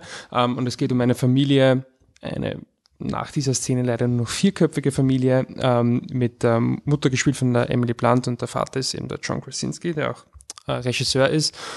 Und die Idee ist quasi, es gibt Monster, gegen die du physikalisch überhaupt gar keine Chance hast, aber immerhin, sie sind blind und reagieren allerdings dementsprechend auf akustische Signale. Wie zum Beispiel mein Computer. Wie zum Beispiel, ein, also jetzt ähm, wird uns schon an den Kragen wäre gehen. schon tot. Wolfi wäre schon tot. Ähm, und in dieser ersten, also einer frühen Szene des Filmes, die glaube ich auch im Trailer vorkommt, ähm, zeigt eben einen Jungen, der, also das war eben das fünfte Mitglied der Familie und er weiß eigentlich, er muss still sein, ähm, spielt dann aber doch mit so einem Raumschiff und das endet dann eher nicht gut. Ähm, das heißt, sie müssen still sein, weil auf jedes akustische Signal kommt ein Monster. Ähm, das Ganze ist dann, also sie unterhalten sich auch mit, mit Blinden, also nicht blind, Gottes Willen, Blinden, äh, Gebärdensprache, das Gegenteil von Blindensprache, wenn man so möchte. Ähm, und ist eine mehr oder weniger offensichtliche Allegorie auf Kommunikationslosigkeit, Kommunikationsstau innerhalb der Familie oder innerhalb von sozialen Gruppen. Ähm, und ist ein Film, der ist nicht stark auf Atmosphäre baut, ähm, der wirklich cool ist. Also ich, ich war echt überrascht, obwohl ich wusste, worum es geht. Und dann, dann fängt dieser Film an und ich habe mir, ah, scheiße, so ruhig ist der. Also das hatte ich dann trotz allem, trotz allem, was ich gehört habe, immer noch nicht erwartet. Das ist ja wirklich- cool, weil dann kann ich den Film schauen und auf meinem Handy spielen währenddessen, wann eh nichts dann passiert. Oder? gar nichts mit. Ne? Ähm, nee, es geht natürlich immer viel, es ist immer viel los, aber, aber es ist wirklich ein, also rein nur vom, von, von akustischen her irrsinnig ruhiger Film. Ich habe damit gar nicht gerechnet. Ähm, ich denke mal, dass der Teil, wo dann meine negative Kinoerfahrung ins Spiel kommt, den lasse ich noch mal eher außen vor. Ähm, aber prinzipiell, wie gesagt, ein Film, der viel auf, auf Atmosphäre baut, dann aber einfach auch ähm, in der Subebene irrsinnig stark ist. Ähm, und finde ich einfach von Anfang bis Ende irrsinnig viel Sinn macht, wo die Charakterentscheidungen Sinn machen, auch wenn sie vielleicht jetzt von einem Charakter, sage ich einmal, so ein bisschen ähm, jugendliche Sturheit ist, aber, aber es macht trotzdem einfach ähm, in ihrem Charakter und in der Geschichte Sinn. Ähm, und es war auch gut gemacht, was jetzt den, den Horror-Effekt betrifft. Das ist wirklich mein, vielleicht der einzige objektive Kritikpunkt, den ich habe an dem Film, ist, dass die, die Scares selber mir eine Spur zu klassisch sind, ähm, weil sie halt auch dieses ähm, lauter, lauter, lauter, lauter, lauter, lauter, lauter, lauter Schnitt, ähm, das fand ich ein bisschen enttäuschend, weil ich finde, dass da hatte der Film hätte mehr verdient als das. Das war wirklich das Einzige. Ansonsten funktioniert er auch einfach irrsinnig gut und hat auch ein so ein grausames Element, wo etwas etabliert wird und du weißt, scheiße, das kommt noch. Und du sitzt den ganzen Film nur da und denkst dir, oh Gott, bitte lass es nicht passieren. Du weißt aber, dass es keinen drinnen gibt. Ähm, na, ich fand ihn wirklich ähm, extrem gut gemacht und ähm, auch irrsinnig gut gespielt. Ja. Ja, voll. Also ähm, der, das ist ein Film, der sein Konzept von Anfang bis Ende durchzieht. Und das ist vor allem bei Horrorfilmen selten so. Also, dass du wirklich dieses Mach kein Geräusch und sobald du ein Geräusch machst, kommt das Viech. Das wird von Anfang bis Ende durchzogen. Wir haben noch nicht über einen Charakter geredet, über die junge Tochter, die auch Reagan. noch die auch noch taub ist, ähm, gespielt von, ich weiß nicht von wem, Millicent Simmons. ja, die wirklich ähm, äh, hörlos ist. Und ähm, das Geile ist, das wird nie als Schwäche dargestellt. Es ist nie eine Schwäche im Film, dass sie quasi nicht hören kann. Es ist fast quasi ihre Stärke.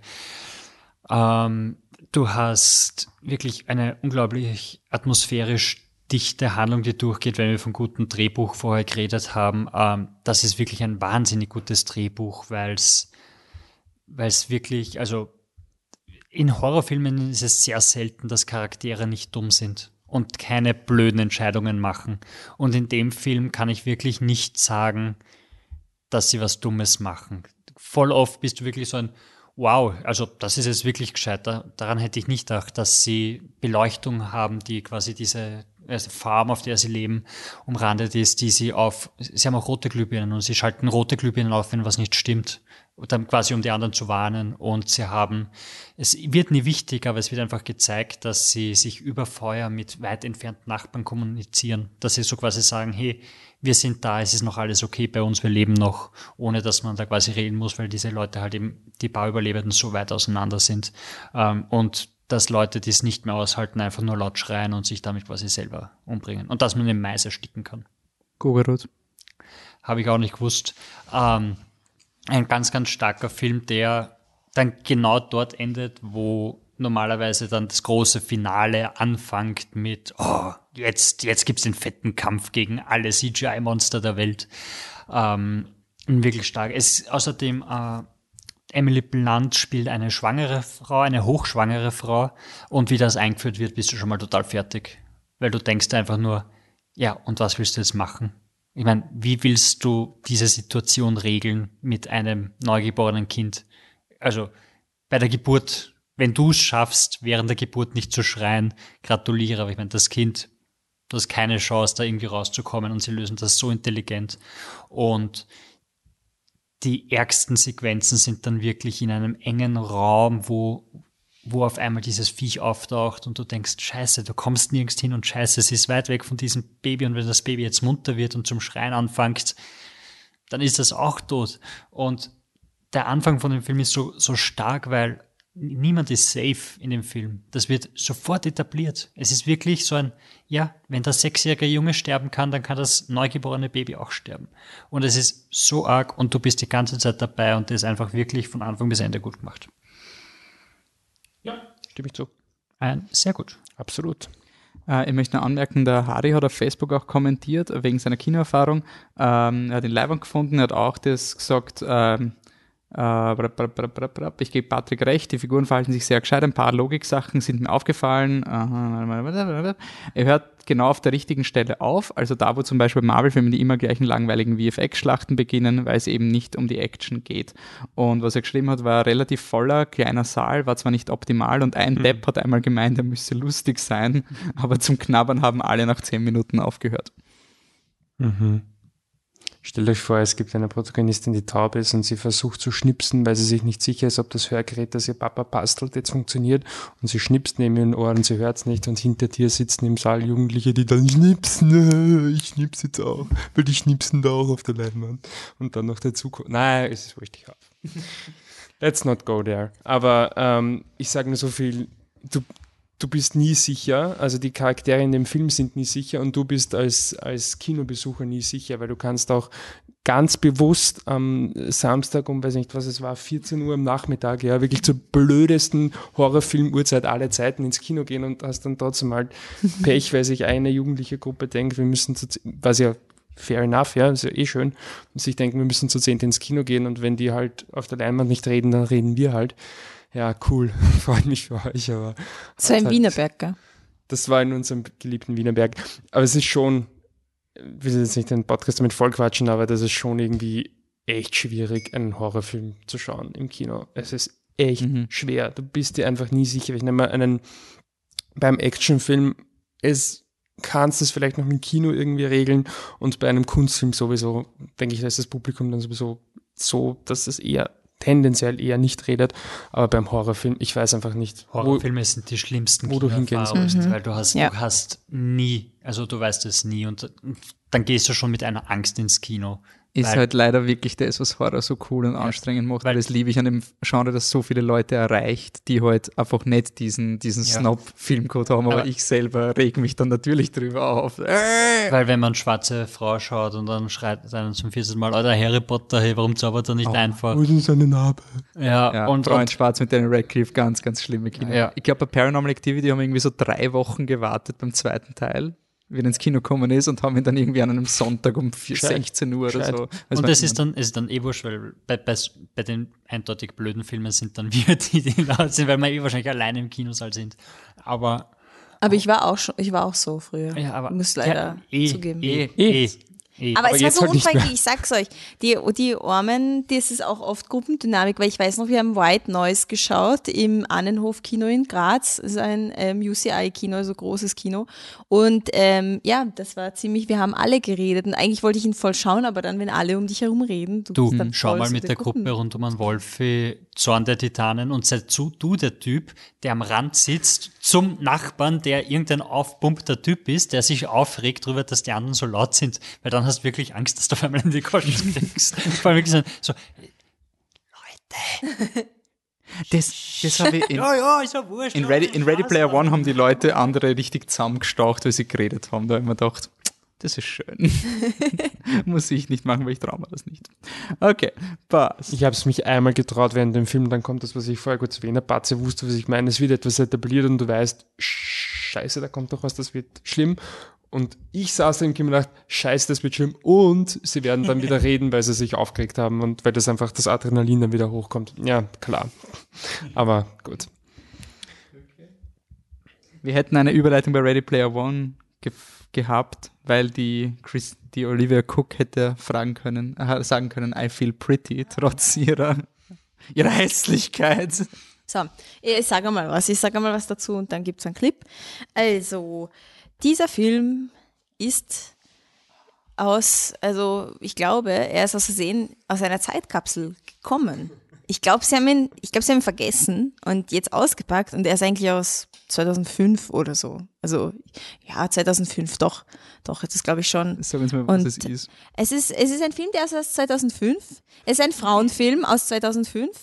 Ähm, der Titel sagt es auch schon, I Feel Pretty. Es ist sehr, sehr klassisch alles. Ähm, es, ist eine, es ist eine Komödie, eine Frauenkomödie von Abby, Abby Cohn und Mark Silverstein. Ähm, Amy Schumer spielt die Hauptrolle, die Renee. Sie ist eine Frau im Jahr 2005 in Filmen. Und ähm, sie ist, hat einen normalen Körper, so wie eine Frau einen normalen Körper hat. Und sie ist total unzufrieden mit diesem normalen Körper und will mehr oder weniger was dagegen tun, aber fühlt sich halt voll scheiße dabei.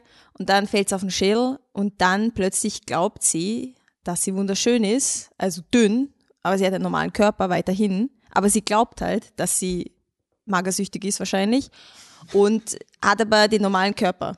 Und ja, das ist die Szene jetzt. What? Oh my god, you see this? Yes? I mean, look at me. Look at my jawline. No, no, I, I always, I always wanted this to happen. I, you, you dream that this will happen, but I never thought it would really happen. I mean, look at me. Look at my boobs. Look at my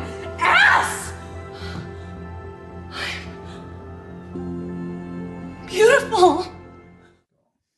So, also, Anni, wieso schaust du denn solche Filme? ja, weil ich, weil ich gern, doch gern irgendwie diskutiere. Und Weißt du? ganz Ah, ehrlich, genau, das ist auf das will ich hinaus. Warum, was war der Grund, warum man diesem Film doch eine Chance gegeben hätte? Weil die Amy Schumer, die Schauspielerin, ist eigentlich eine Feministin. Sie ist eine coole Frau, die einen normalen Körper, die einen normalen Körper zur Schau trägt auf, auf Laufsteh, äh, nicht Laufstegen, auf den Red Carpets der Welt und einfach sie selbst ist. Und, und ich, ich finde, sie ist toll und schaut gut aus und ist einfach wirklich ein, norm- eine normale Frau unter Anführungszeichen. Und da denkst du halt, naja, könnte ja voll der geile feministische oder modern feministische Film sein. Naja, und dann hast du einen Film aus 2005. Ähm, auf jeden Fall ist es halt so, dass sie glaubt, dass sie wunderschön ist und nur sie sieht das. Also es gibt nicht mal diese sexy Version im Spiegel, sondern sie hat halt einen Hirnschaden und glaubt das halt. Und niemand anderer sieht das. Und deswegen, weil sie glaubt, sie ist jetzt super geil wie ein Topmodel und weil diese Renee ein absoluter Trottel ist, sozusagen, und glaubt halt nur, weil jemand schön ist, hat dann keine Probleme, was einfach die naivste. Er ist kein Trottel. Nein, ist kein Trottel. Der Michi hat immer gesagt, es ist wie, bei Teenies. Ja, Teenies sind keine Trotteln. Teenies sind aber oft naiver, weil sie noch nicht so viel Erfahrung im Leben haben. Ist logisch. Und sie ist wie ein Teenie. Sie glaubt halt, oh, das schöne Topmodel, mit dem ich zusammen bei diesem Soul Cycle Radl-Dings da, Radl-Fitnessstudio bin, die ist so schön, die ist so dünn, die hat keine Probleme und sie glaubt das halt wirklich. Und deswegen rennt sie jetzt durch die Welt total selbstbewusst, weil schaut's mich an, ich bin die geilste auf der Welt. Plötzlich funktioniert irgendwie alles, ja, weil sie selbstbewusst ist. Oh, das ist die Message. Wahnsinn, Wahnsinn. Slow Clap hier. äh, wirklich unglaublich. Ähm, na, also die ganzen, oh, alle sind so schön und dann arbeitet sie, äh, sie arbeitet bei so einer Make-up-Firma und dann ist ihr größter Traum, ah, sie will Rezeptionistin bei dieser Make-up-Firma werden, weil sie ist in einem, sie ist eigentlich so eine Marketing-Lady, die irgendwie im Keller arbeiten muss und, und dann will sie, sie will Rezeptionistin werden. Das ist wirklich wie so ein Teenie-Film aus 2005. Dann äh, arbeitet sie dort als Rezeptionistin und hat halt diesen normalen, normalen Körper und dann gehen halt diese ganzen Models aus und ein, weil, weil Leute, wirklich, also bei einer Beauty-Firma arbeiten nur Topmodels, aber, aber, aber nicht die mit dem weirden Gesicht, sondern so die schönen Topmodels. Also Victoria's Secret äh, League, also nur solche Menschen arbeiten in der Beauty-Firma und ich sie ist halt auch die einzige. Teufel Prada gesehen. Ich Ja. das. Und sie ist die einzige, die einen normalen Körper hat, unter Anführungszeichen, aber sie glaubt halt, dass sie auch so sexy ist wie alle anderen und boah, das ist so toll und weil sie selbstbewusst ist, kann sie trotzdem dort arbeiten. Könnt ihr euch das vorstellen? Ihr könnt wo arbeiten, wo alle schöner sei, sind als ihr, weil ihr, weil ihr glaubt, dass ihr auch so schön seid, aber sonst würdet ihr euch nicht trauen, weil ihr das Gefühl habt, ihr seid ugly fugly. Ich meine, äh, boah, diese, diese Message, das ist einfach unglaublich, unglaublich stark und boah, so feministisch und oh, so. Brain hurts. 13-jährige Mädchen ohne Eltern, das habe ich, Ja, so habe genau, ich nach dem Film die Zielgruppe definiert. Ja, nein, wirklich. Äh, ich hoffe, es ist nicht zu beleidigend. Ähm, aber es ist wirklich, es ist einfach so deppert. Es ist, der Film ist so, ist so dumm. unglaublich deppert. Und er ist auch so unehrlich nachher die Szene. Da gibt es ja die Szene mit Emily Ratajkowski, die Topmodel. aus irgendeinem Grund bekannt ist als das Mädel, was in Blurred Lines, dem Video zu dem super Sie sexistischen ist ein Song, Topmodel. nackert herumrennt. Ja, aber so wurde sie berühmt. Ähm, in Gone Girl spielt sie auch mit. Ähm, naja, jedenfalls, äh, Emily Ratajkowski ist halt irgendwie die schönste Frau der Welt und ähm, dann kommt Amy Schumer halt irgendwann einmal drauf, dass sie, ja, auch, meine Güte, ähm, dass sie halt äh, von dem Film, also in, in, in der Welt dieses Films ist sie die schönste Frau der Welt. Und dann kommt halt die Amy Schumer irgendwann einmal drauf, oh was, jemand hat sich von dir getrennt, aber du bist doch wunderschön, du kannst unmöglich... Das sage ich ja, das ist so. Ja, eh, und diese Szene ist wirklich so, wow. wirklich da so, wow. ist einfach so dumm. Ja, es ist so dumm. Ich habe, ähm, das ich war wieder mal äh, müde, weil Basketball. Ähm, jedenfalls ähm, Du und Basketball haben eine Beziehung. ähm, jedenfalls, ich war sehr müde und ich schaue halt irgendwie eine Viertelstunde von dem Film, dann bist du depper, das ist schlecht, dann werde ich langsam müde und denke mir, ja du, eigentlich ist es sehr okay, wenn ich einschlafe, schlafe ich ein, wach leider Gottes 20 Minuten vor Schluss auf, sehe die letzten 20 Minuten und um Gottes Willen, das ist nicht besser geworden. Was ich, was auch super klasse ist, also das Drehbuch ist auch großartig, am Ende ist die große Message halt, ähm, also es geht ja storymäßig darum, dass sie dann eine billig äh, Make-up-Linie promoten muss oder eine gar nicht billig, aber halt Make-up-Linie für die normalen Leute Was sozusagen. jetzt hat es vorher beim Marionot gegeben, jetzt gibt es beim Pippa. So ungefähr. Und, ähm, und äh, jedenfalls ist quasi dann am Schluss, sie hat dann halt irgendwie, nachdem die letzten 20 Minuten des Drehbuchs eine furchtbare Aneinanderreihung von Missverständnissen ist, furchtbar, furchtbar, schrecklich, ähm, ist dann halt quasi der große Clou, sie kommt dann drauf, boah, ja, eigentlich kommt die Schönheit ja von innen, bla bla bla. Und dann ist das große, die große Message und das große Feiern ist dann wirklich die austauschbarste Werbekampagne aller Zeiten und dann kauft jeder das Produkt, weil diese austauschbarste Werbekampagne aller Zeiten den 13-jährigen Mädchen ohne Eltern gesagt hat, dass sie eh schön sind. Furchtbar! Ist das ist die Ist einfach- Werbung, wo echte Frauen am Plakat sind? Ja, genau. genau das. Genau. Genau das. Und das ist dann quasi die große Message am Ende und boah. Also, darf ich was? Werbung. Ist es, ist es die schlechte Version von Ingrid Goes West, wo es quasi das, dasselbe Problem ist, aber auf Social Media bezogen? In, in dem Film geht es halt darum, und das ist Piper. ein guter Film, nicht Mariano, geht es halt einfach darum, dass Leute, also dass das eine total obsessiv auf Instagram ist oder eben einen dieser Instagram-Models anfängt zu stalken, weil sie halt glaubt, er hat das perfekte Leben, weil sie halt nur diese Fotos sieht, diese super inszenierten. Und dann halt voll abgeht und versucht halt sich in ihr Leben reinzuschleichen irgendwie. Ist das so ähnlich von der Ja, Idee sie, her? ja, sie freut sich halt, dass sie Rezeptionistin ist, obwohl sie vorher Marketing gemacht hat. Weil sie freut sich, dass sie dort in dem Gebäude überhaupt arbeiten darf. Also es ist so richtig, ah, Facepalm, aber durch den Schädel durch, so richtig. Der Film ist auch Also so unehrlich. Das ist komplett, Der ist auch das so ist- unehrlich. Ja, natürlich haben die magersüchtigen Leute auch Probleme, aber wenn wir jetzt wirklich mal ehrlich sind, es gibt ja schon halt gewisse Türen, die dann quasi Ja, den meine, es Magersüchtigen aufgemacht werden und das ist irgendwie ein Problem in der Gesellschaft. Nein, nein, ist wurscht.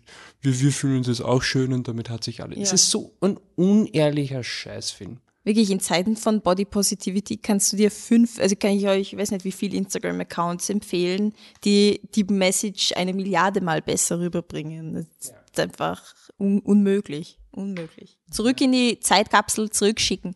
Nach War 2005 1900. los, ich habe nur ein paar so Hilary Duff-Filme gefunden. Ja, so Was ist in diesem Ja, Jahr passiert?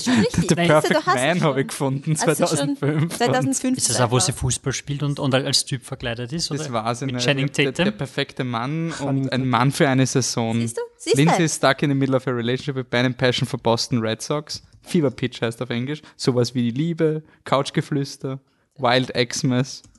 2005 war kein gutes Jahr. Du, habe ich, hab ich gewusst, dass es von dort ist, ne? Ah, okay. Ähm, ist das ein furchtbar? Ich weiß nicht. Ich weiß gerade nicht. empfehlenswert, hätte ich gesagt, oder so. Für die Leute, Obere denen es gefällt. Für die Es ist halt- 13-jährigen Zuschauer und Zuhörerinnen. Also ich finde die aller, aller, allerletzte Szene Spoiler, aber komm Das on. kann doch kein Lauwarm sein, ist ganz ehrlich. Nee, aber die allerletzte Szene ist, ähm, also Amy Schumer geht dann schon immer wieder auch ins Fitness und am Ende sitzt sie dann quasi auf dem, auf dem Fitnessradl und kommt drauf, okay, einfach vom Radl fallen, auf den Schädel fallen und dann halt das Glück haben, dass man sich geil findet, das alleine wird es nicht sein. Wenn ich halt was, wenn ich aus anständigen Gründen was an meinem Körper ändern möchte, dann muss ich auch Sport machen. Das ist der eine ehrliche Moment des Films und insofern Was das anderes, perfekte was, Ende, auch wenn der Rest vom Film wirklich scheiße ist. Aber das Ja. war zumindest immer okay, das ist zumindest einigermaßen Das hast du verpasst. okay. Es gab noch was, was okay ist. Und zwar die, der Mann, ihr Freund, ihr Freund ist auch okay, weil, weil Ja, das Er ist war schon mit ihr zusammen, wie sie hässlich war.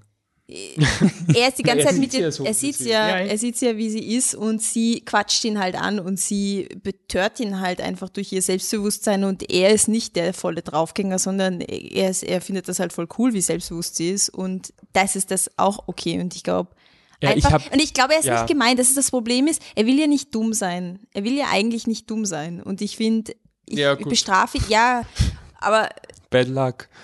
Es ist, ja, deswegen, aber ich weiß nicht, ob es ein Furchtbar ist. Halt. Nein, ich, ich, Ihr ver könnt ihm doch kein Lauwarm Ich geben verschlaf nicht. Hasstirade. Sorry, das geht ich nicht. verschlafe nicht ein Drittel vom Film und gebe ihm dann ein furchtbar. Das, ist Das stimmt. Mich Okay, gut, Michi, hat, der, der. Michi wieselt sich da jetzt raus, Na aber gut. Anne, komm. Okay, Nein, Anne, mach, was dein Herz Ja. dir sagt.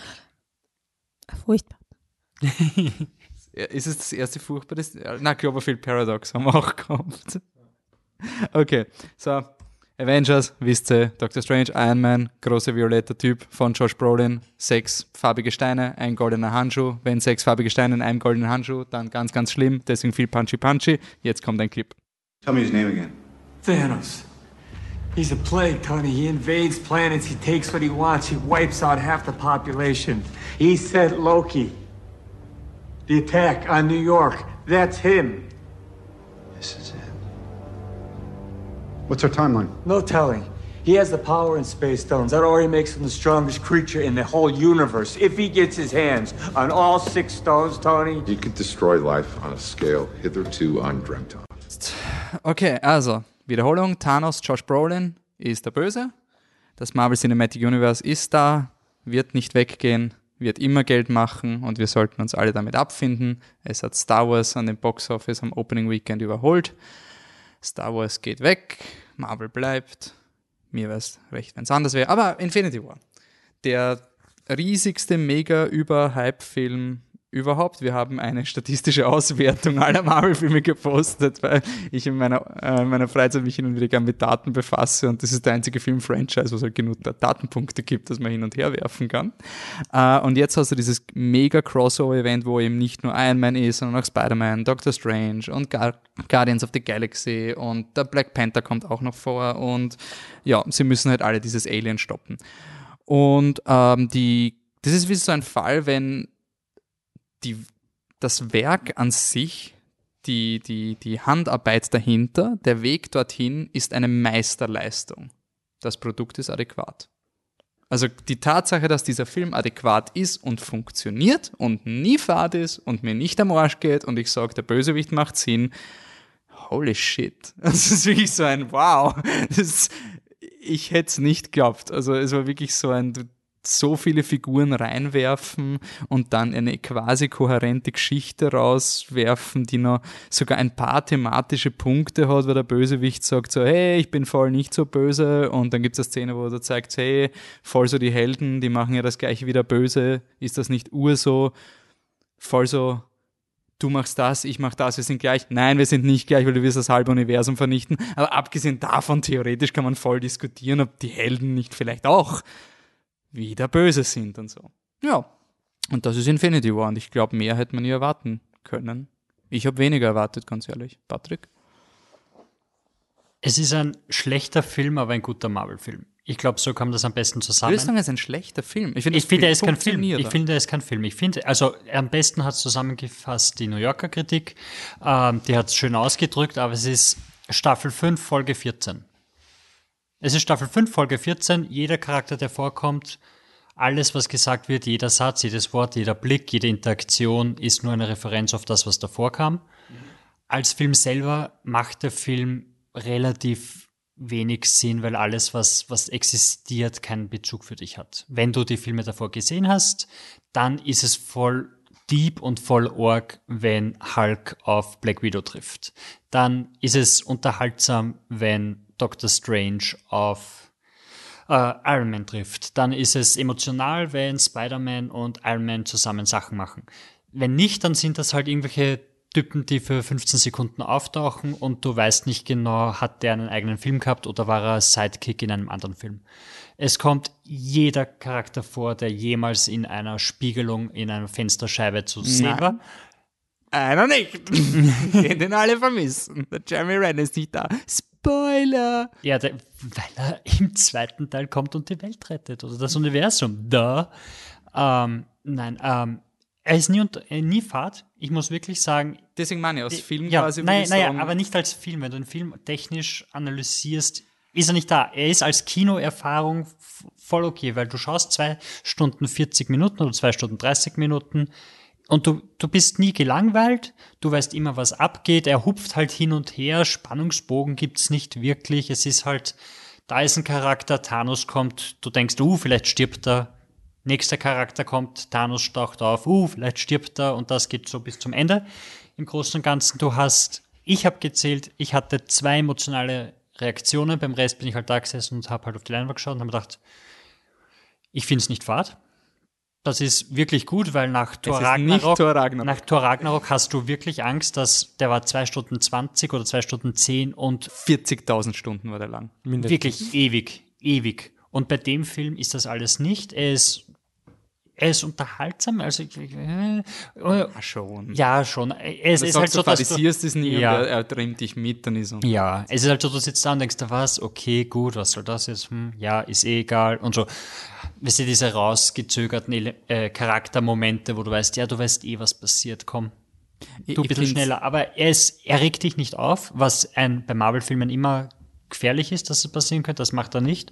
Von dem her ist er voll okay und das Ende ist eh lustig.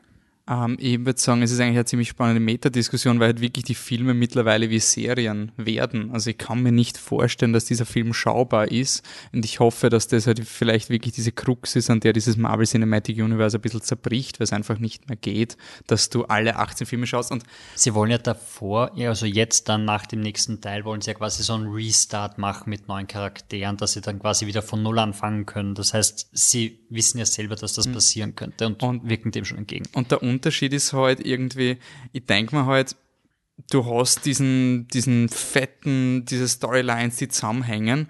Ähm, die Leute, die die Filme nicht gesehen haben, die checken es nicht und die Leute, die die Filme gesehen haben, fragen sich, wieso werden eigentlich alle Konflikte aus den Vorfilmen unterm Tisch gekehrt. Also es, du hast keinen Benefit von dem Team ab. Ich bin mir da nicht sicher, weil für die Fans, die so drauf stehen, denen reicht dieser Satz und dieser Blick, weil die Ja, wissen, dass okay. da was passiert. Aber ich selber bin auch jemand, der zum Beispiel Civil War sehr gut bewertet hat.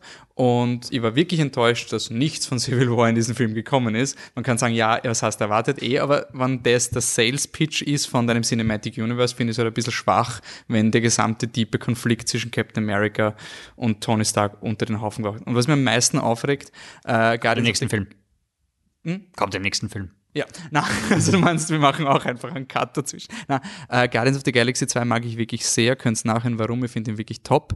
Ähm, alles, was gut ist in diesem Film und emotional ist, ist mit den Guardians of the Galaxy. Ich hätte lieber die Geschichte mit Thanos als Bösewicht in Guardians of the Galaxy 3 ohne den ganzen Iron Man Mist. Wirklich nur, ich finde, die emotionalsten Szenen sind, Zoe Saldana ist in einer der besten Szenen im Film. Das hätte ich nie geglaubt, dass Zoe Saldana eine der Szenen ist, die mir am meisten gefällt, wo ich sage, sie ist nicht Zoe Saldana, cool, urgeil. Es gibt ja doch noch Wunder. Ähm, was, womit ich nur einfach nicht kann, ist eben diese, diese lächerliche Hype-Kultur, wenn es erstmal die Spoiler-Kultur, es ist mittlerweile schon ein, hat ein Niveau erreicht, was einfach nicht mehr geht. Und du sagst, oh ja, und dann kommen die Guardians vor. Oh, du spoilerst mir den Film. Alter, ich meine, das ist der Sales-Pitch vom Film. Das ist in Minute 10, wo sie vorkommen. Wenn es im Trailer ist, ist es kein beginnt, Spoiler. Und wenn du sagst, ja, in der ersten Szene siehst du Thor, oh, spoiler mir den Film nicht. Das ist kein Spoiler. Das ist ein Setup.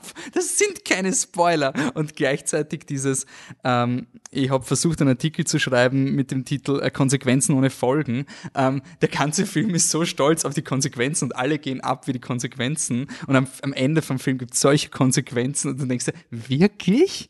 Glaubt ihr das? Wirklich, seid ihr wirklich so deppert und glaubt das? Ich meine, wenn ihr euch in diese Rage reinredet und jetzt voll weint, weil das so emotional war zum Schluss, dann solltet ihr schlau genug sein, um zu checken, dass fünf Minuten vorher gezeigt wurde, dass es ein Ding gibt, was alles rückgängig macht. Das kann's nicht sein, dass mir ernst, dass ich von ernsthaften Kritikern lese, wie arg die Stakes in diesem Aber- Film sind, wenn ich weiß, das wird alles rückgängig gemacht. Das, das, das weißt du nicht, weil der Kevin Feige hat gesagt, dass Leute, die tot sind, bleiben tot. Ja, Und ja. da gibt es ganz viele Artikel, die sagen, ja, aber eigentlich sterben ja ganz viele nicht, sondern Spoiler, Spoiler, auf Spoiler. zu existieren. Aber es ist wirklich so, du kannst mir nicht erklären, dass es urdramatisch ist, wenn ich weiß, dass diese Person schon einen Film hat, die an, der angekündigt wurde. das gibt's nicht. Sorry, fünf von den Toten haben einen Film, der rauskommt. Und selbst wenn dieser Metakontext nicht wäre, du hast den Film eigentlich als recht zahm und dann gegen Ende fallen sie wie die Fliegen und du checkst einfach, das geht nicht. Das ist so absurd viel, was gerade passiert. Du würdest nie den Status quo deines lukrativen Universums Es ist, so es ist, so, es ist nehmen. ungefähr so wie, wie Jon Snow in der Staffel nur auf jeden Hauptcharakter umgelegt. Quasi so ein, Ja. also Ja, ja, Staffel genau. 6, Staffel 5? Staffel 5. Staffel 5, Genau. Ende von Jon Snow auf alle. Also Ja. so wirklich so, also wir spoilern nicht, aber, Aber ihr sein, dass wisst circa- Snow was passiert. Ja. so in etwa ist das.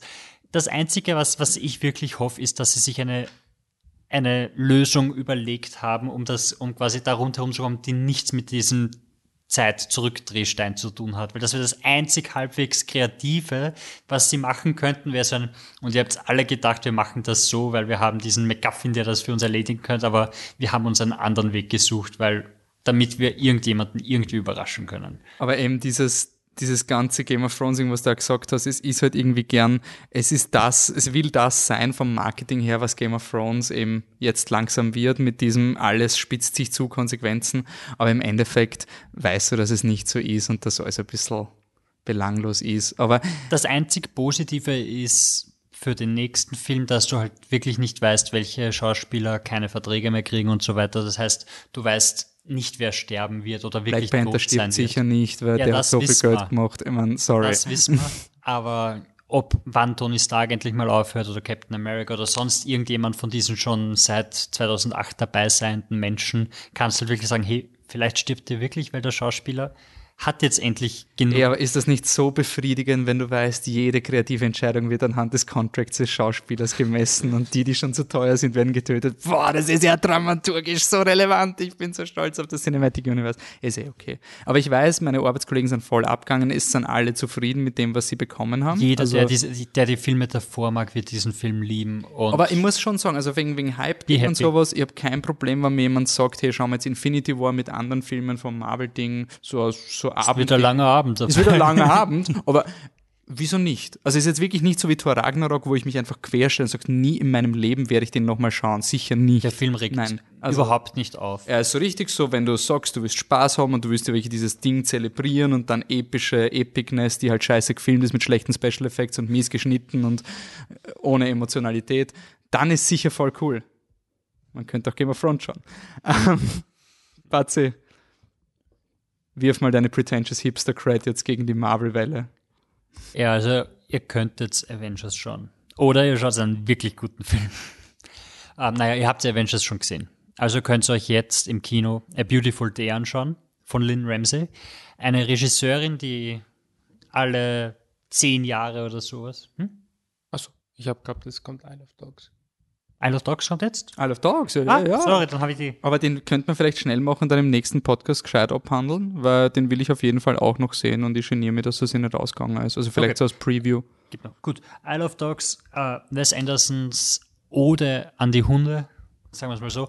Es ist, es geht darum, dass Hunde aus Japan verbannt werden und auf einer Müllinsel quasi leben müssen und ein Junge reist auf die, auf diese Müllinsel, um seinen geliebten Hund zu finden. Das im Großen und Ganzen. Wolfi kommt gerade drauf, dass Isle of Dogs I Love Dogs heißt. und sich ist urdeep.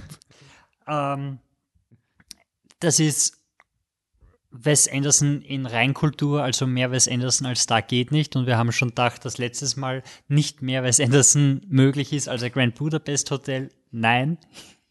Hier geht's nicht mehr Wes Anderson äh, zu- mit all den Vorteilen und all den Nachteilen, die das mit sich bringt. Aber ich würde sagen, das könnte man wirklich nächstes Mal besprechen.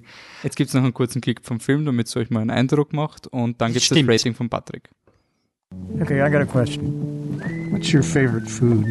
A double portion of doggy chop from the can mixed into a bowl of broken puppy snaps with a vitamin crushed up into it. King's the spokes dog for that. He's the doggy chop dog. Yeah, used to be. Was that your daily meal? Not always. My master was a school teacher. We weren't rich, you know. You? A center cut Kobe ribeye, seared on the bone with salt and pepper. Wow. It was my birthday supper every year. Mine's hot sausage yakitori style. The snack vendor always saved me one on game days. Duke? Uh, green tea ice cream. My master had a sweet tooth. I probably inherited from her. You heard the rumor, right, about Doggy Chop? Oh, that's Remind us again? brand. What rumor? Yeah, they folded. Oh, no. Hmm. Donkey? Doggy chop folded? How about you, Chief? What was your favorite food? Me? Oh, I don't care. Garbage, trash, scraps of rubbish. I'm used to leftovers. Hmm. Hmm. Yeah. Of course, I wasn't always astray. Wait, what'd you say? I said, of course, I wasn't always astray. Really? Tell us about that. Okay, Rating? So? Äh, Rating ist ein sehr gut. Was ist, wenn ich jetzt ein Katzenmensch bin, hasse ich den Film? Wenn du blöd bist, ja. Okay, ich hasse den Film. Gut. so, aber jetzt kommen wir zum anderen Pretentious. Sind Film? wir jetzt bei Beautiful Jetzt sind wir Day? beim Beautiful Day. Wir hatten das einteilt, dass ich da zwei hintereinander habe. Ähm, warte, ich, Na, ich habe mir gedacht, äh, wir können Infinity War nur mit Wes Anderson. Wir haben Infinity War nicht geratet, empfehlenswert. empfehlenswert, ja. eh wurscht. Ähm, A Beautiful Day von Lynn Ramsey ist ein gottverdammtes Meisterwerk. Punkt aus. Ähm, A Beautiful Day oder auf Englisch You Were Never Really Here. Was tausendmal besser ist. Wirklich so ein Titel, der so Millionenmal besser ist. Vor allem bei A Beautiful Day ist es sogar so, wenn du das liest, also ich habe es gelesen, ich habe nicht gewusst, was es sein soll, ich hätte fast die Vor Vorierung verpasst, Ich weil ich, verpasst. weil You Were Never Really Here ist so ein, das ist dieser komische lange Titel von der Frau, die immer komische lange Titel hat als, als Filmnamen. Ähm, es geht, im Großen und Ganzen geht es um einen sehr kaputten Menschen, der, der Kinder rettet, die entführt wurden.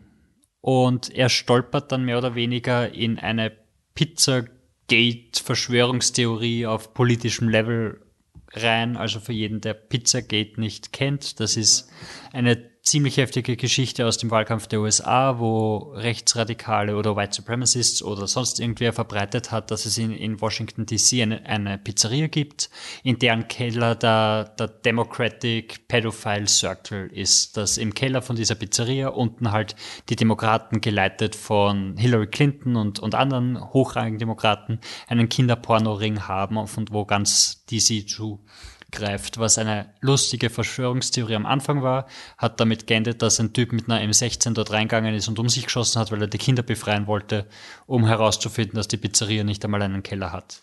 Ähm, also so wirklich so Verschwörungstheorie, die ist ganz abstrus irgendwie in diesem Film eingearbeitet, absichtlich oder nicht, kann ich wirklich nicht sagen. Es, es ist auf jeden Fall da, es ist voll strange, aber das macht den Film nicht so toll, sondern es ist einfach diese Kollaboration zwischen Lynn Ramsey und Joaquin Phoenix, der Joe spielt, diesen kaputten Menschen, der depressiv, suizidal ist, der, der sich einfach in der Welt nicht zurechtfindet. Und zwar nie auf diese, diese gute Art, wie du es sonst immer hast, von diesem Anti-Helden, der sich der, der sexy Wolverine quasi. Der, sexy, der, der Probleme hat, aber dann am Ende doch das Gute macht und bla und, und quasi den Wert des Lebens erkennt, sondern der Typ ist einfach wirklich kurz vom Selbstmord. Er, er spielt mit Messern und schaut, es, es scheint, als wäre ihm wurscht, was mit ihm passiert.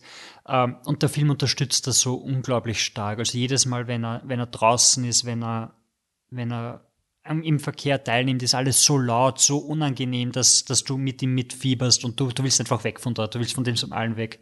Er hat nur einen Rückzugsort, das ist bei seiner Mutter quasi, wo er halt auch lebt, er lebt mit seiner Mutter zusammen und da ist es ruhig, da kann er so ein bisschen er selber sein. Er ist auch nicht dieser sexy Typ, der voll durchtrainiert ist, sondern er ist so, so das massive Viech einfach irgendwie, er ist wirklich so wie so ein Wilder mit so einem strubbeligen, langen Bart und so Hämatomen auf den Schultern, weil da hat ihm wer draufgehauen. Und in einer Szene fahrt er mit der U-Bahn und quite literally schaut er wirklich durch die Cracks in der Gesellschaft, also über die Risse im Fundament der Gesellschaft, schaut er wirklich durch auf den Boden und neben ihm schaut ihn eine, eine Frau an mit einem blauen Auge und er, er sieht einfach immer nur das Schirche und das Ekelhafte und es wird einem nie aufs Auge gedrückt, was mit ihm passiert ist oder was so schlimm ist. Es, es werden immer nur so kurze, verstörende Rückblicke geben, wo du nicht ganz weißt, aber du kriegst genug Infos, dass du es dir zusammenreimen kannst und du denkst einfach nur, fuck, du verstehst es.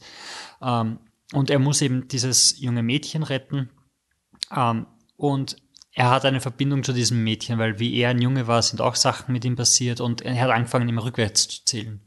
Und das macht er noch als Erwachsener. Er zählt langsam rückwärts.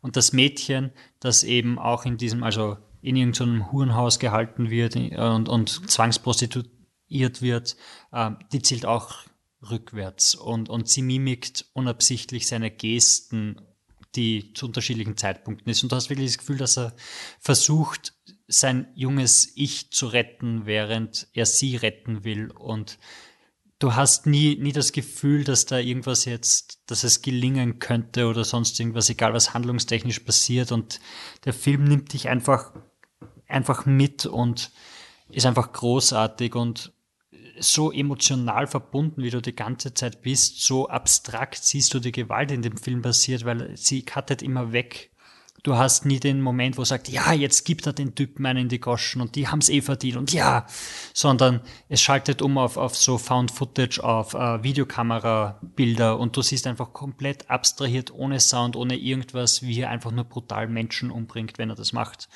Und Gewalt ist nie die Lösung, Gewalt ist nicht schön, es ist immer furchtbar und, und der Film ist einfach ein großartig, der Film ist ein perfekter Film, der Film ist ein exzellent. Okay, willst du noch einen Clip abspielen? Ja, warum nicht? 235 East 31st Street. That's what the text said.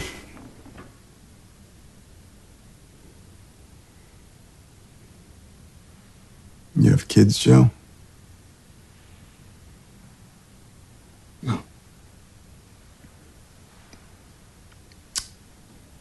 Nina. Her name is Nina. I've heard of these places. underage girls. Senator, if she's there, I'll get her. Gut, passt. Tall Order. Ähm, ich eröffne die Diskussion fürs Gremium. Michi? Anne? Ach so. Ja. Ähm, ich finde, für mich ist der Film eine Abhandlung, ähm, eine moderne Abhandlung über ähm, Persönlichkeitsstörung, psychische Störungen in der amerikanischen Gesellschaft und wie die Politik auch damit umgeht oder wie, wobei Politik steht mehr für, wie die Gesellschaft damit umgeht und ähm, dass sie ein, überhaupt kein, dass eigentlich die Leute mit der psychischen Störung, die einfach kaputt sind und am Ende sind, eigentlich nur noch weiter durchficken. Also die Gesellschaft und die Politik dahinter, ähm, weil du hast offensichtlich einen Typen, der extreme posttraumatische Belastungsstörung hat, der dissoziative Sprünge erlebt, wo er rausgeht und plötzlich ist er wo und der hat keine Ahnung, wie er dorthin kommen ist. Und so geht's dir als Zuseher halt auch. Also es ist, ich glaube, so nah dran an dem, wie die Leute das, glaube ich, empfinden, kommt man nur sehr selten und das ist halt extrem laut ist und anstrengend und, und fürchterlich und du hast eigentlich je du glaub, er glaubt die ganze Zeit, dass er es unter Kontrolle hat, aber er weiß auch auf der anderen Seite, dass er es null unter Kontrolle hat und, und es ist wirklich faszinierend, sehr, also anstrengend, aber auf gute Art und Weise anstrengend nicht. We need to talk about Kevin, dass man es nie wieder sehen möchte, zum Glück. Und ja, also echt, echt schier und, und traurig, also ich finde ihn sehr traurig. Wir sollten noch ganz kurz die Musik von John Johnny Greenwood, der auch äh. Radiohead. Radiohead, yeah. und der, der nominiert worden ist Paul für Thomas Anderson Thread. Filme. Aber dieser Soundtrack ist so viel Millionen Mal besser als Phantom Thread. Phantom Thread war wunderschön, aber der Soundtrack ist geil. ja, der macht das mit dir, also So. der ist wirklich heftig, ja. Also bei Phantom Thread war wirklich so, das habe ich mir angehört und eh schön und eh lieb, kann man sich im Hintergrund laufen lassen, schön harmonisch. Aber der war, war sein, wirklich sein fucked up Soundtrack. Und ähm, die Thomas Die Kamera, der auch schon We Need to Talk About Kevin mit der Lynn Ramsey gemeinsam gemacht hat. Ich finde, der Film lebt so von Kamera.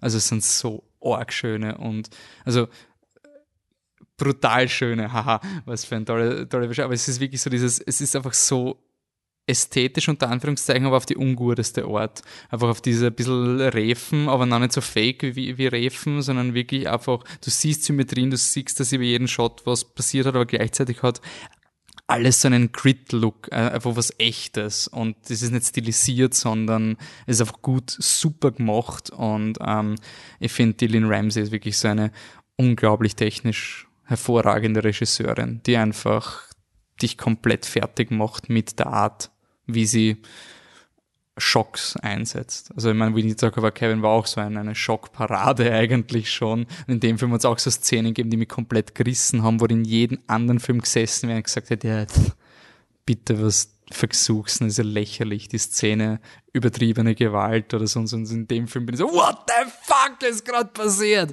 Und so, das war schon cool. Michi? Ich sollte weniger Basketball schauen, glaube ich. Hast du wieder Basketball geschaut? Du, du schaust mehr Basketball, als ich bügel, glaube ich. Das, Das stimmt, um Gottes Im Willen. Moment schon. Also ich weiß nicht, ich kenne deine Bügelgeschwindigkeit nicht, aber ein Basketballspiel dauert ja auch eine Zeit lang. Ähm, Ja, nee. Batman wie Superman geht sie aus. Okay, okay, gut. Bist du deppert? Dann gehen sie zwei bügel, ich sag ja, du bügelst irrsinnig viel, oder wie Ja, einmal alle zwei Wochen. er bügelt Aber nur, um das merkt man schauen. sich. Das, ja, eh, eh. Da, da ist man so pseudoproduktiv. Ich nicht, Ja, ja. Wie lang diese netto 48 Minuten aufgeblasen werden können. Ähm, nee, ist glaube ich wirklich so, ich, ich, dass das so ein bisschen. Ähm, ich, ich bin mir nämlich, ich war mir nicht sicher nach dem Film, aber jetzt hat der Batze so darüber geredet, ich bin mir ziemlich sicher, dass ich da eingeschlafen bin während dem Film. Gottes Willen. Michi. Tut mir leid. Ähm, aber eh gut, in dem Fall war es mein eigenes Geld und war es nicht die, weiß ich nicht, der heilige Kreis der Pressevorführung, den ich da beschmutzt habe. Ähm, nee, es ist, ich, ich stimme dem allem zu 100% zu und ich habe auch über den Film nachgedacht und äh, ich- da gibt es überhaupt nichts, was man an dem Film aussetzen kann, whatsoever. Nichts, nichts. Aber es hat mich überhaupt nicht gehabt, dass ich im Kino war, weil ich einfach hundemüde war und Gut, also ähm, müde darfst du den Film wirklich nicht schauen, weil es ist ganz ruhig. Wenn, wenn, also Joaquin Phoenix, wenn er zum Reden anfängt, du verstehst fast nichts, weil und, du, ah, Mhm.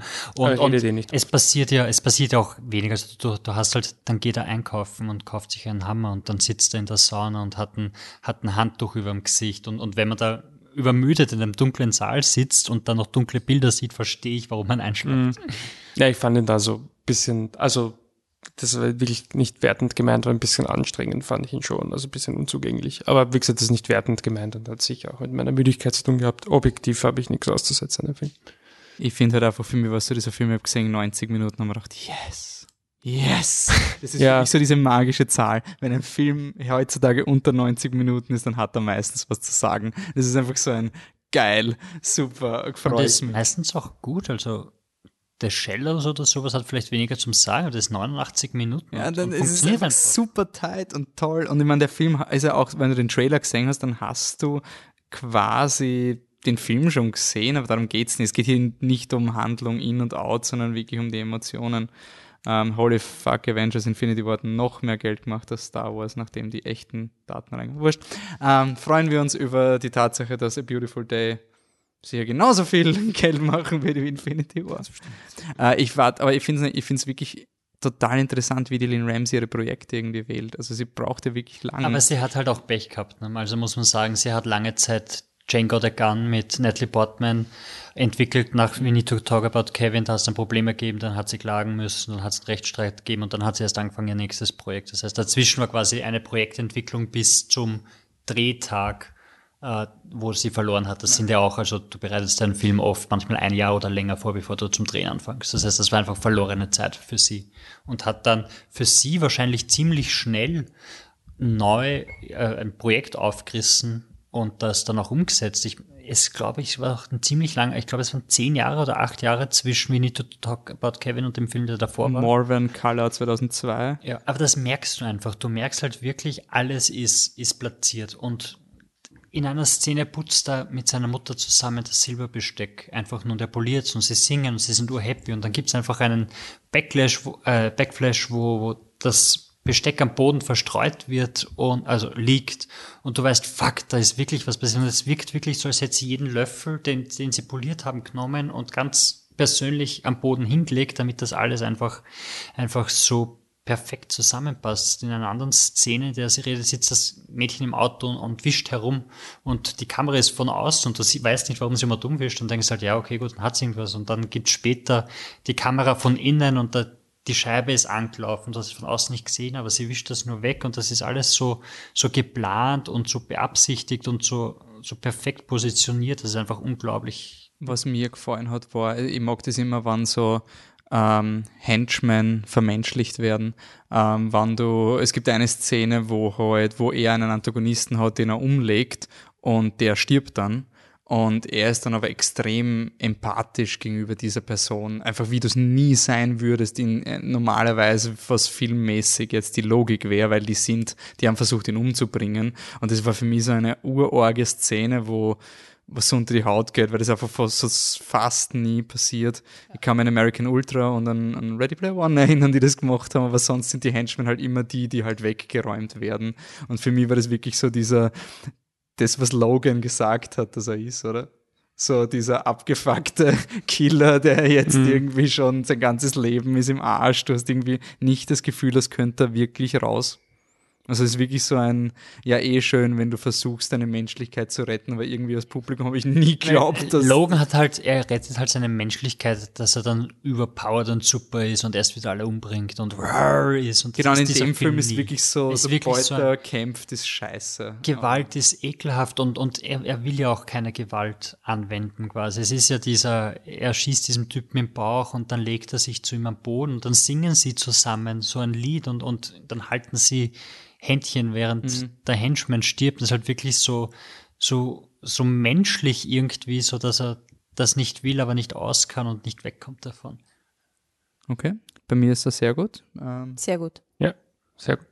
Obwohl du vielleicht eingeschlafen bist. Nein, Der also, Schlaf. aber also ganz locker und ohne irgendeine Diskussion. Wollte das nicht schmälern. Passt. Gut, dann Abmoderation. Uah. Der Sommer wird scheiße. Ich habe so geschaut, was sind also für, für einen Hype-Wolf ist das ein ziemlich mieses Jahr. Wenn Ocean's 8 einer der originellsten Blockbuster ist, der am Line-Up steht, dann ist irgendwas nicht so toll. Venom kommt erst im Oktober, oder? Ja, das Dann ist ganz relativ wurscht. Also, jetzt Nein, gerade kommt man kaum, finde ich, kaum nach. Also gibt es, glaube ich, immer noch zwei, drei Filme, die keiner von uns geschafft hat, die es Mhm. sicherlich wert wären. Ähm, aber ich stelle es mal in den Raum, wer wäre dabei von den Leuten, die zuhören, dass wir einfach gemeinsam Solo schauen irgendwo in Wien und danach einfach gemeinsam podcasten, weil ich glaube, das ist das einzige Spaß, den ich aus Star Wars irgendwie noch rausholen werde. Also schreibt uns an, äh, contact at flipthetruck.com oder tweetet uns an, wenn ihr dabei sein wollt bei Solo. Wir reservieren Karten und dann schauen wir, dass Wir werden das noch auf Facebook auch raus, Auch weil dort finden Aber- wahrscheinlich die meisten Leute für sowas. Wo, als wie, wie E-Mail. findet man uns eigentlich? Ja, Wann die jetzt sagen, oh, scheiße, uns- Solo. Ich meine, Solo kommt raus. A Star Wars Story. Solo. Super Leute, die unseren Podcast hören, werden wissen, wo man uns findet. Aber damit sie es weiterempfehlen können, können sie auf facebook.com slash flipthetruck gehen, auf instagram.com slash flipthetruck, uns persönlich treffen auf Twitter at Flip unterstrich der Truck. Und den Wolfi persönlich. Nein, Flip unterstrich der unterstrich Truck, so schaut's aus. Äh, Dancing Robot in einem durch ohne G. Anne, Na komm. Na, ich letzt lasse ich Twitter weg. Ich schaue nie drauf, Freunde. Es tut mir leid. Wenn ihr was zu sagen wo findet man dich auf Insta? Na. Na, auch nicht. Ihr findet Dann mich tweet das nicht, Flip unterstrich aber der Truck an und wir genau, schicken einen genau, Screenshot für die das an in unsere. WhatsApp-Gruppe. So ist es. Ich bin, es interessiert scheinbar niemanden, aber ich bin hipster. Hast du eh gesagt, Michi? Ja, ja, gerade hast du es noch gerettet. Ich bin Existen Coffee und wir sagen gute Nacht. Solo, a Star Wars Story, Leute. Bitte. Wenn das kein Hype ist. Hype, hype, hype, hype, hype, hype, hype, hype, Bis zum nächsten Mal. Danke fürs Zuhören. Ciao.